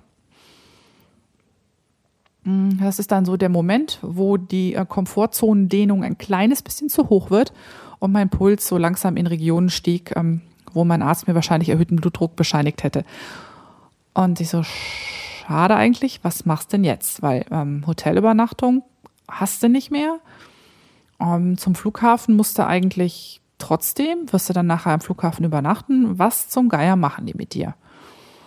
Und ähm, Nicht das so Chris gesagt, hier Riesenproblem, Flug ist auf morgen verschoben. Und mal abgesehen davon, ich hatte ja auch noch einen Job, ne? Oder ich habe ihn immer noch und dachte mir nur so, super, du wolltest da, du hast da Termine, du musst da auf der Arbeit sein, du kannst nicht einfach einen Tag später kommen. Ja, und dann hat parallel mir Christi Hotline-Nummer rausgesucht von British Airways und sagte dann, du, da geht noch ein früherer Flug. Musst du mal gucken, ob du auf den draufkommst. Und dann, ja, habe ich mich bei British Airways ähm, in die Hotline gehängt und bin dann die ersten Male erstmal rausgeflogen. Und rausgeflogen. Und immer kurz nachdem ich irgendwie in der Schleife hing, bang, wieder raus. Und ich dachte, na super, ihr seid ja toll. Könnt ihr mich nicht wenigstens warten lassen, weil ihr könnt ja nicht einfach einen verhungerten Passagier da irgendwo in Amiland sitzen lassen, ohne ihm die Möglichkeit zu geben, da wegzukommen, sozusagen, also rechtzeitig wegzukommen. Und ja, irgendwie habe ich dann Glück gehabt. Am Ende blieb ich halt in der, äh, in der in der Hotline drin, solange bis einer dran ging. Und da war es dann, äh, wie viel Uhr hatten wir? Halb zwölf? Keine Ahnung. Also irgendwie jedoch, ich glaube, 11.30 Uhr oder so. Und dann habe ich mit dem Typen in der Hotline gehangen, was besonders komfortabel ist. Ich meine, ich spreche Englisch und ich spreche auch gut Englisch, aber es ist halt eben doch was anderes, ob man jemanden in seiner Muttersprache ausschimpfen will oder, also in seiner eigenen, oder ob man das Ganze auf Englisch tun muss. Und er war auch etwas begriffsstutzig, der Mann in der Hotline, und es hat etwas gedauert, bis ich ihn soweit hatte, mir doch mal zu sagen, ob er mich irgendwie anders nach Hannover kriegt als mit diesem Flug. Und ähm, irgendwann sagte er dann, ja, da geht ein Flug um zwei. Ne? Wir hatten fast halb zwölf. Da geht ein Flug um zwei. Und ich so, ja, super. Wann muss ich denn am Flughafen sein? Ja, ähm, ja, Moment, was, was sagt er denn da? Ich weiß das gar nicht mehr genau. Ja, so eigentlich jetzt, ne? Ich so, hm, schlecht. Ich bin jetzt ungefähr eine Dreiviertelstunde vom Flughafen entfernt. Oh, meinte dann so, wie lange brauchen Sie denn? Und ich so, wenn ich mich sehr stark beeile und jetzt sofort ein Taxi bekomme, dann vielleicht mindestens eine halbe Stunde. Und dann sagt er, ja, viel Glück. Ich habe Sie auf dem Flug gebucht und ähm, legt quasi auf. Und er meinte noch, ähm, good luck and stay safe. Also, ne, schauen Sie, dass Sie heil ankommen. Ja, was habe ich gemacht? Ich habe ähm, über Chat Chris an, informiert, habe gesagt, du, ich klappe jetzt den Rechner zu, ich bin gerade auf dem Weg zum Flughafen, ne? Rechner zu, alles irgendwie ins Handgepäck geschmissen, noch dreimal durchs Zimmer geguckt, ob alles drin ist, runtergehetzt zur, zum Empfang. Hab denen gesagt, Leute, hier kommt gleich ein Shuttle für mich. Sagt denen, es geht leider nicht, mein Flug ist umgebucht worden. Ich muss jetzt zum Flughafen. Wo ist ein Taxi? Und die nur so, äh, äh, gucken links und rechts, ja, da hinten steht ein Towncar. Es ist billiger als ein Taxi. Ich sag, äh, mir wurscht, kann ich damit Kreditkarte zahlen? Die so, ja. Alles klar. Ne? Der Boy schnappt sich meinen Koffer, schmeißt das ins Taxi und dieser Typ vom, mit dem Towncar ähm, sagt nur, äh, eilig? Und ich so, aha. Uh -huh. Und ähm, schiebt mich dann, schiebt mich quasi auf den Rücksitz und fährt mich zum Flughafen. Und ja, das, ich hatte tierisch Schwein, es war kein Verkehr. Wir sind so durchgekommen, es hätte auch in der Rush Hour total schief gehen können. Und ich war tatsächlich so rechtzeitig am Flughafen, dass die noch ganz gemütlich zu mir sagten so, ja, sind Sie denn so abgehetzt? Ich so, ja, ich bin umgebucht worden und so. Ja, nee, alles gar kein Problem. Wir haben Ihre Unterlagen schon hier und das rausgesucht und so. Hätten Sie gern Notausgangplatz? Und nicht nur so, äh, aha. Und äh, ja, dann bin ich nicht nur früher auf den Flug gekommen, wenn auch mit ein bisschen Hektik, sondern auch noch ein Platz, wo ich irgendwie ohne Ende viel Beinfreiheit hatte, wo man super stricken kann übrigens. Und ähm, ja, bin dann mit ziemlich viel Herzklabaster und ziemlich viel, oh mein Gott, Monika strandet in USA. Tatsächlich, ähm, dann am Ende war alles überhaupt kein Problem. Also für mich ist jetzt so, ah, wieder was dazugelernt. Beim nächsten Mal ähm, bist du vielleicht ein bisschen cooler, weil cool war ich mit Sicherheit nicht. Ich war echt aufgelöst bei der ganzen Geschichte. Nachteil an dem war dann, ähm, ich war dann tatsächlich früh dort am Flughafen. Ich saß früh in meinem Flieger. Ich war früh in London. Nur mein Weiterflug, der ging genauso spät wie vorher. Das heißt, ich habe dann irgendwie, ich weiß nicht, sechs Stunden oder noch länger oder acht Stunden in London am Flughafen abgehangen. Und wer schon mal in Heathrow war, weiß, hm, das ist wirklich kein spannender Flughafen und auch kein super schöner. Aber ja, gut. Hab dort gemütlich gefrühstückt, ähm, habe mir so ein Sofa gesucht, wo ich mich drin zusammenfalten konnte und habe auch noch eine Ladestation für mein iPhone gefunden. War also so gesehen alles gut. Und ähm, ja, habe ich ähm, jetzt nicht nur auf dieser Reise, habe ich nicht nur Spinnen gelernt, äh, auf dieser Reise habe ich auch Reisen gelernt mal wieder, weil, ähm, wie gesagt, das war das erste Mal, dass ich sowas komplett alleine gemacht habe, ohne irgendwie, weiß ich nicht, einen Kollegen oder einen Freund an meiner Seite. Und ähm, ja, fand, äh, hat, hat, hat mich von ähm, Reise, ähm, ja, Newbie kann man nicht sagen, aber hat mich quasi ähm, ein Level hochgelevelt sozusagen auf meiner Reiseskala. Und ähm, ja, bin gespannt aufs nächste Mal, wenn ich sowas anstelle, was mir dann diesmal passiert. Lost in Translation. An meinem letzten Abend am Madrona dann, also an dem Abend nach meinem Spinnkurs zum Thema Shetlandwolle, bin ich dann irgendwann müde auf mein Zimmer getapert und ähm, habe mich aufs Bett gepackt und wie es so meine Art ist, noch ein kleines bisschen vor mich hingedaddelt. Und wenn ich vor mich hindaddel, dann bedeutet das auch immer, ich surfe durch meine Blogs, also durch die Blogs, die ich abonniert habe und bin dann direkt an einem Post von Kate Davis hängen geblieben. Und ähm, die ist ja Herausgeberin des Strickbuch Colors of Shetland und ähm, sie schreibt halt auch viel über die Historie des Strickens und besonders über die Geschichte des Strickens halt auf den Shetland-Inseln. Und ähm, ja, es war ein komischer Zufall, dass ich genau an dem Tag über, eine aktuelle, äh, über einen aktuellen Blogbeitrag von ihr gestolpert, weil der sich eben just mit der Strickkultur auf den Shetland-Inseln beschäftigt hat. Und äh, sie hatte darin einen BBC-Beitrag verlinkt, der jetzt leider nicht mehr online ist.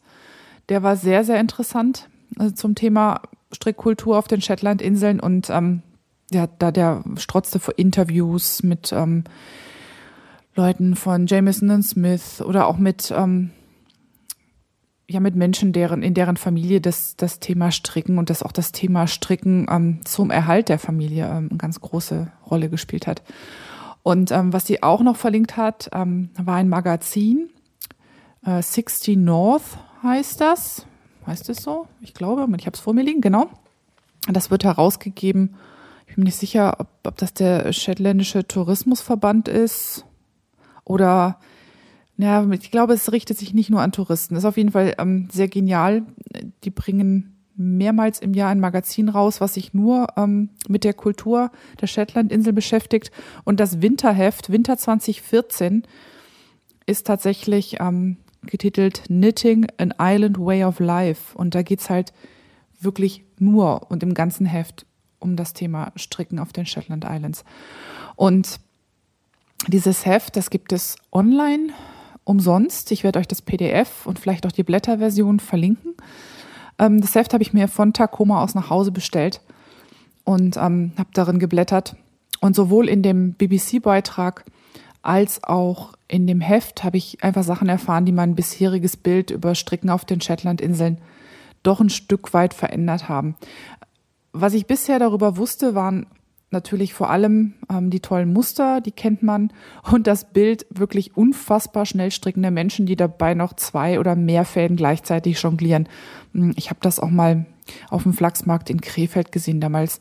Ähm, da stand auch eine Frau an einem Stand, die wirklich ähm, komplizierteste Verallmuster gestrickt hat, ohne hinzuschauen. Die hat sich mit den Leuten am Stand unterhalten. Die hat Kunden betreut und die hat die ganze Zeit gestrickt, ohne hinzuschauen. Oder ähm, was, was mir auch im Hinterkopf war, war das Bild von Frauen, die mit einem vollbeladenen Torfkorb auf dem Rücken strickend und zum Teil noch kinderhütend unterwegs sind. Und irgendwie war mir schon vage bewusst, dass dieses total irre Multitasking auf der einen Seite zwar faszinierend, aber wahrscheinlich auch früher bitter nötig war. Denn ähm, diese Frauen haben ja ihre Familie unterstützt mit dem, was sie am besten konnten oder, oder zumindest mit etwas, was sie sehr gut konnten. Und das haben sie versucht halt neben, neben ihren Haushaltspflichten zu tun.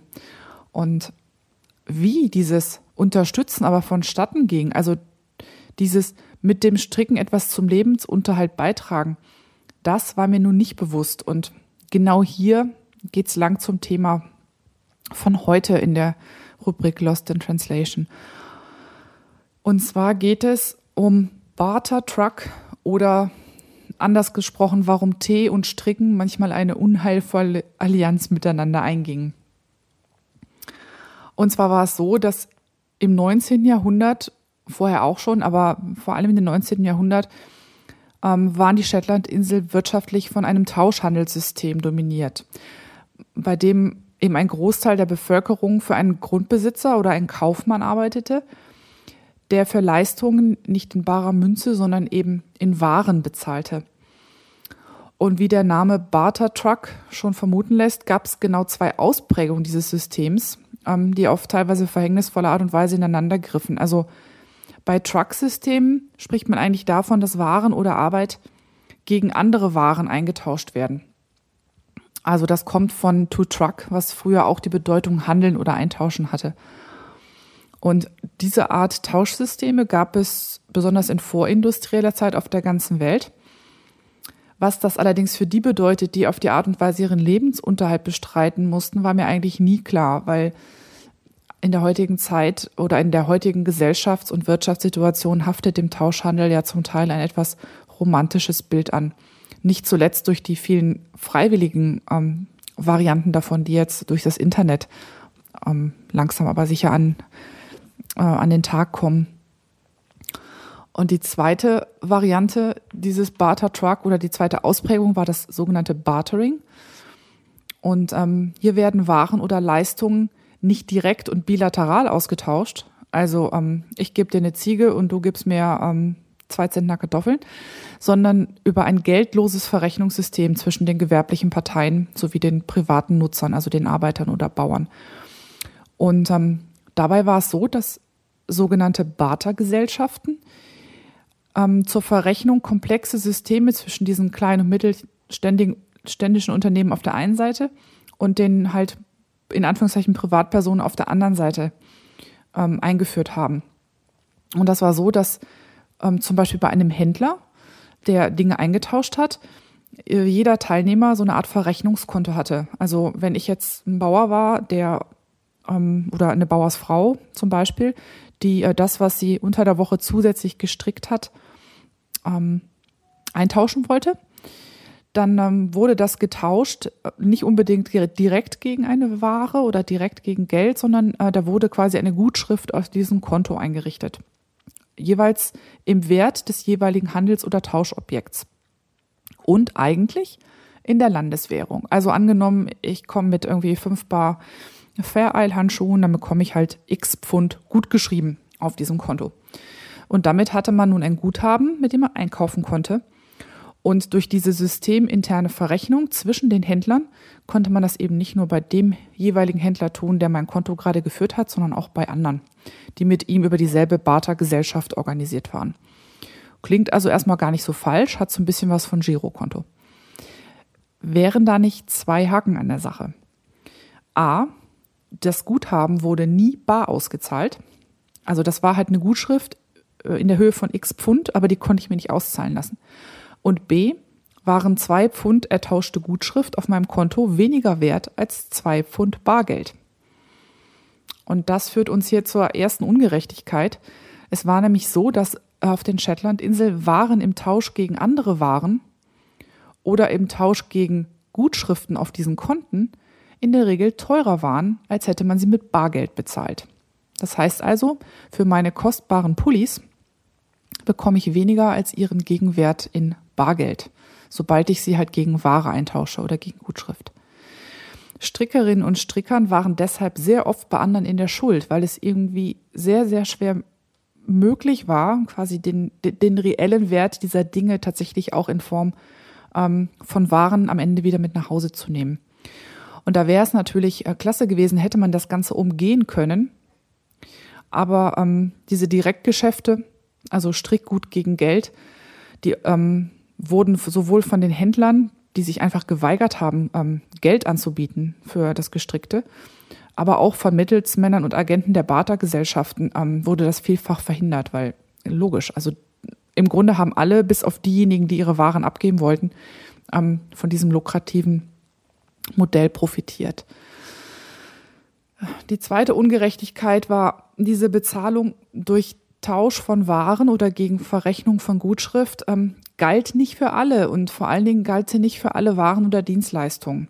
Es war halt eben nicht so, dass Geld in diesem wirtschaftlichen System nicht eine zentrale Rolle gespielt hätte. So wurde zum Beispiel Miete grundsätzlich bar kassiert. Und äh, da hat es mir überhaupt nicht geholfen, wenn ich einen Haufen von Gutschriften auf irgendeinem Konto bei irgendeinem Händler hatte. Davon konnte ich im Leben nie meine Miete zahlen. Bargeld musste also her. Die Frage war nur wie. Und ähm, wie ich eben schon gesagt habe, ist es den Frauen nur ganz selten gelungen, ähm, mal direkt für ihre Ware Bargeld zu ähm, erhalten. Also äh, zu Zeiten, wo relativ viel Touristen kamen, gelang es dann ab und zu mal ähm, zum Beispiel einen besonders schönen Pullover an Touristen zu verkaufen, ohne Mittelsmann. Manche schickten auch Pullover, Handschuhe, Schals per Post in den Süden Schottlands, in der Hoffnung, dort ähm, Ware gegen Bargeld tauschen zu können, zum Beispiel über Verwandte, die dort lebten oder über gute Kontakte halt. Aber wenn, wenn das dann gelang, war es halt meistens so, ähm, dass die Frauen für das, für ihre gestrickten Kleidungsstücke dann doch weniger Geld erhalten haben, als es eigentlich gemessen am eigentlichen Wert gerecht gewesen wäre. Und ähm, so kam es dann, dass Bargeld dann oft durch Umwege erwirtschaftet werden musste. Weil einfach diese Option, das ständig nach Südschottland zu schicken, es war halt umständlich, es dauerte lange und es war auch nicht sicher, ob das Geld dann wirklich auch komplett am Ende bei den, ähm, bei den Schaffenden ankam. Und was man dann gemacht hatte, beziehungsweise was Frau dann gemacht hat, ähm, Strickwaren wurden wie immer gegen Waren getauscht und diese dann, die ertauschten Waren, in der Regel mit Verlust wieder weiterverkauft, um an Bar, Bargeld zu gelangen. Ähm, am Bargeld, was man halt für die Miete brauchte oder für die Beschaffung von Nahrungsmitteln oder Kleidung. Ähm, und da kommen wir jetzt zu einem weiteren blöden Nebeneffekt in diesem Barter Truck. Oder was heißt Effekt? Das war eigentlich nicht ein Effekt, das war ein, eine Besonderheit, dass ähm, man für gestrickte Waren jetzt nicht alles Mögliche ertauschen konnte, sondern äh, in der Regel war das eine begrenzte Anzahl von Gütern, die man bekam. Ähm, also die man direkt bekam, die man hätte verkaufen können. Und typisch waren da zum Beispiel äh, Baumwollwäsche, Tee oder Schuhe. Und ab einem gewissen Zeitpunkt, und das ist auch sehr prägend für diese Geschichte, ähm, war es eigentlich so, dass die meisten Händler die, das Strickgut sowohl in Tee bewerteten als auch in Tee bezahlten. Also es ging sogar so weit, dass die gestrickte Ware auf diesen Barterkonten nicht mehr in ähm, zum Beispiel Pfund oder was das damals für eine Währung war, ähm, verrechnet wurden, sondern direkt in Teegutschriften. Und somit wurde Tee streckenweise zur eigentlichen Währung auf den Shetlandinseln. Man kann das vielleicht ein bisschen so vergleichen zu Zigaretten im besetzten Nachkriegsdeutschland, wo die Inflation so hoch war, dass man eigentlich quasi nur noch ähm, in Zigaretten gerechnet hat. Und ähm, es ist tatsächlich so, dass ähm, zu der Zeit die Frauen quasi für Tee gestrickt haben. Und ähm, so konnte es passieren, dass man zwar durchaus reich an Tee war, wenn, dann, wenn man besonders talentiert oder besonders schnell im Stricken war, aber dass man, obwohl man Teereichtum hatte, so ziemlich arm an allem anderen war, was man hatte. Und äh, weil eine Familie eben nicht allein von Tee leben konnte, mussten die Frauen auf den Inseln viel Zeit darauf verwenden, diesen Tee in andere dringend gebrauchte Güter umzuwandeln. Also erst zu verkaufen und dann wieder für das Geld andere Güter zu kaufen. Ähm, das klappte zum einen nicht, meist nicht ohne Verlust. Also bei jeder dieser Handelsaktionen ging halt ein bisschen quasi Wert dieser äh, Strickstücke ähm, von hin nach dann. Und es kostet, Entschuldigung, es kostete einfach auch Unmengen von Zeit. Und das war Zeit, die dann an anderer Stelle fehlte. Also Zeit, ihr fehlte, andere Dinge zu arbeiten, andere Dinge zu stricken, sich um die Kinder zu kümmern und was es dann alles so war. Und ja, es war ja nicht so, als wäre nicht auch aufgefallen, dass das Ganze ein höchst ungerechtes ungerechtes und eigentlich schon an Sklaverei grenzendes System war. Und so war Barter Truck seit 1900, nee, seit 1831 in Großbritannien tatsächlich illegal. Ähm, aber es hat lange, lange gebraucht, bis man das durchsetzen konnte. Und das Barter Truck System auf den Shetlandinseln tatsächlich abzuschaffen, hat fast 100 Jahre gedauert. Also es ging bis in die 30er Jahre dieses Jahrhunderts, ähm, bis man dann sagen konnte, das ist irgendwie komplett abgeschafft war. Ähm, es begann damit, dass einzelne Händler besonders talentierten ähm, Strickkünstlern und Künstlerinnen angeboten hat, gegen Geld ähm, die Ware aufzukaufen. Aber die ersten, die das getan haben, haben sich quasi die Rosinen aus dem Kuchen gepickt und haben wirklich nur, das, nur die beste Ware abgenommen, haben sich sehr genau ausgesucht, was gut genug war, um ähm, gegen Geld eingekauft zu werden und nicht gegen Ware und nicht gegen Gutschrift. Und ähm, dann hat, ja, das kann man sich vorstellen, dass das ähm, auch mitunter nicht fair zuging und vielleicht häufig auch sehr viel mit Beziehungen zu tun hatte. Nun ja, ähm, ich werde euch dazu ein paar Links zum Weiterlesen in die Shownotes packen. Ähm, was ich mir jetzt hier rausgesucht habe, ist natürlich mitnichten alles auf meine Mist gewachsen. Das ist zum einen dieser Artikel in der 60 North, den ich sehr spannend fand. Ähm, dann gibt es den Artikel von der Kate Davis und noch einen Artikel Knitting for Tea aus dem Blog Woolwinding. Beide sind, wie ich finde, ausgesprochen lesenswert und ähm, ich werde sie in die Shownotes dazu packen. Und ja, jetzt, äh, wenn wir demnächst tolle traditionelle Verallmuster sehen, wissen wir auch ein bisschen, ähm, wie die Geschichte dahinter ist. Der Fototipp. Der hat heute eigentlich gar nichts wirklich mit Strickfotografie zu tun. Aber auf einen Kommentar zum Podcast, den ich in der Gruppe Podcasting auf Deutsch bekommen habe, wollte ich da noch ähm, kurz eingehen, weil er natürlich ein äh, Stück weit voll in mein Beuteschema fällt. Und zwar ist das ein Kommentar von, jetzt muss ich gerade noch mal schnell scrollen, scrollen, scrollen, scrollen, scrollen, äh, von Dorothee, genau.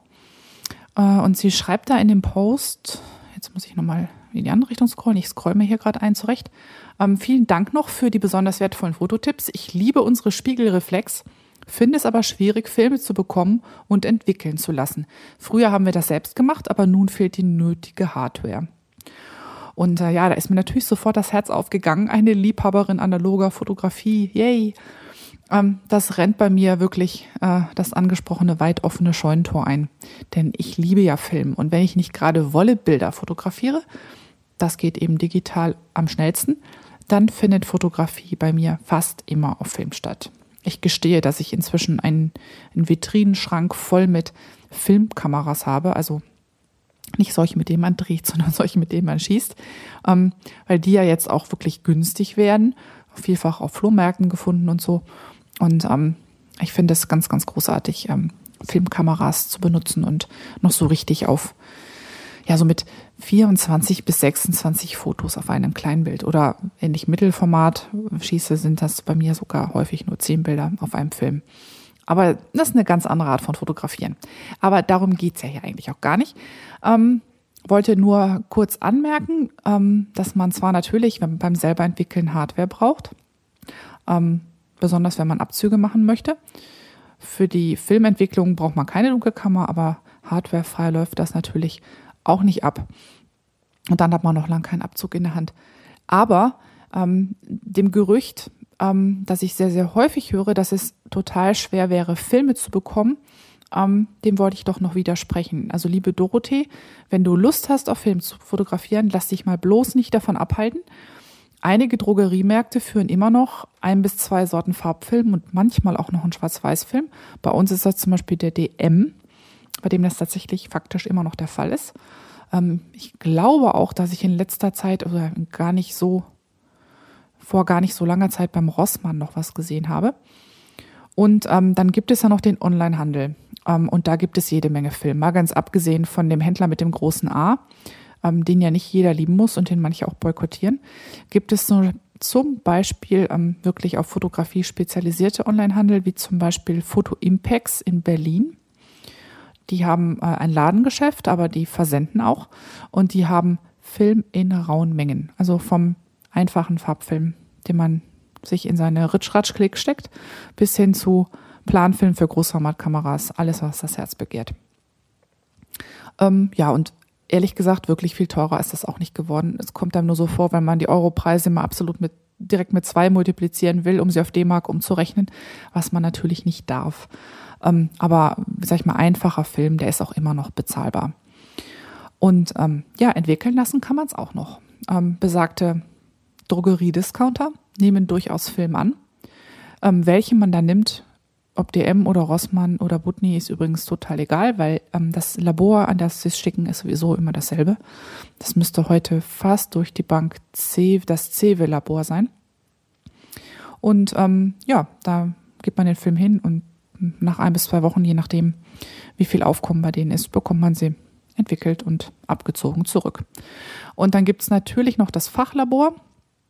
Das ist dann einen Zacken teurer. Dafür bekommt man die Bilder da äh, notfalls auch auf Leinwand aufgezogen, äh, auf Leinwand ähm, ausbelichtet oder aufgezogen oder hinter Plexiglas geklebt oder was auch immer. Ähm, und das geht ähm, mindestens genauso schnell wie beim Discounter. Also ich entwickle ja sehr viel meiner Filme selbst. Also Schwarz-Weiß mache ich in der Regel selbst. Farbe könnte ich auch, ähm, bin ich aber meistens zu faul zu. Und äh, so lasse ich ähm, Dias oder normale Farbfilme fast immer im Fachlabor entwickeln. Ich kenne da eins, was ich sehr gut finde. Ich werde es auch verlinken. Da schicke ich die Fotos ähm, am Anfang der Woche hin und habe sie Mitte bis Ende der Woche entwickelt zurück. Also das ist fast noch flotter als im Discounter, weil die natürlich bei den etwas höheren Preisen, die sie nehmen, ihre Kunden auch wirklich direkt auf Zuruf bedienen und nicht erst warten, bis sich was angesammelt hat. Ja, also insofern, wer Spaß hat daran, ähm, so ganz klassische Fotoalben zu kleben mit Bildern, die irgendwann so richtig schön vergilben und Geschichten erzählen, der kann das auch immer noch tun. Filmfotografie ist nicht tot. Und äh, so wie es aussieht, stirbt sie auch nicht. Es scheint sich eine sehr solide kleine Nische gebildet zu haben, die befeuert wird von so Irren wie mir, die, die es einfach großartig finden, ähm, nicht in Pixeln, sondern auf Film zu fotografieren. Ja, somit bin ich dann doch heute nochmal am Ende angekommen. Vielen Dank, dass ihr so lange ausgehalten habt.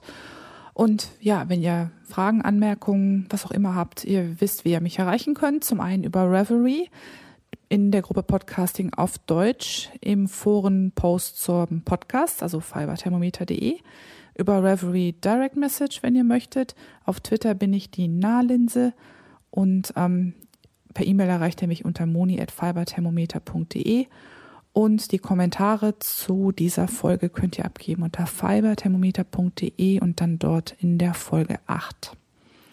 Eine Bitte hätte ich noch. Ähm, wenn es euch gefallen hat, also wenn ihr den Podcast mögt, dann empfehlt ihr noch gerne weiter. Ich bin noch ähm, ja nicht verzweifelt, aber doch sehr auf der Suche nach neuen Hörerinnen und Hörern. Und ähm, wenn, wenn ihr Leute habt, die dasselbe Hobby pflegen wie ihr und ihr denkt, ein Podcast könnte Ihnen Spaß machen, dann empfehlt das Fiberthermometer doch weiter und vor allen Dingen überhaupt äh, empfehlt eure Lieblingspodcasts weiter. Ich glaube, das wäre toll, wenn wir uns untereinander alle noch so ein bisschen unterstützen an der Stelle. Und wer in iTunes gelistet ist, ähm, der freut sich auch ganz sicherlich über iTunes-Bewertung und Sternchen. Also da könnt ihr auch einfach in iTunes suchen nach Fiberthermometer und dann könnt ihr dort eine Bewertung abgeben und den Podcast damit auch ein bisschen sichtbarer machen für all jene, die vielleicht noch nicht gemerkt haben, dass Podcasts eine tolle Sache sind, um sich über Themen zu informieren, die man interessant findet oder zu Hobbys, die man gerne macht. Das ist es dann eigentlich auch. Ähm, strickt und spinnt und webt und fasert weiter ähm, Wohlgemut vor euch hin. Und wir hören uns hoffentlich bald wieder. Bis dahin. Ciao.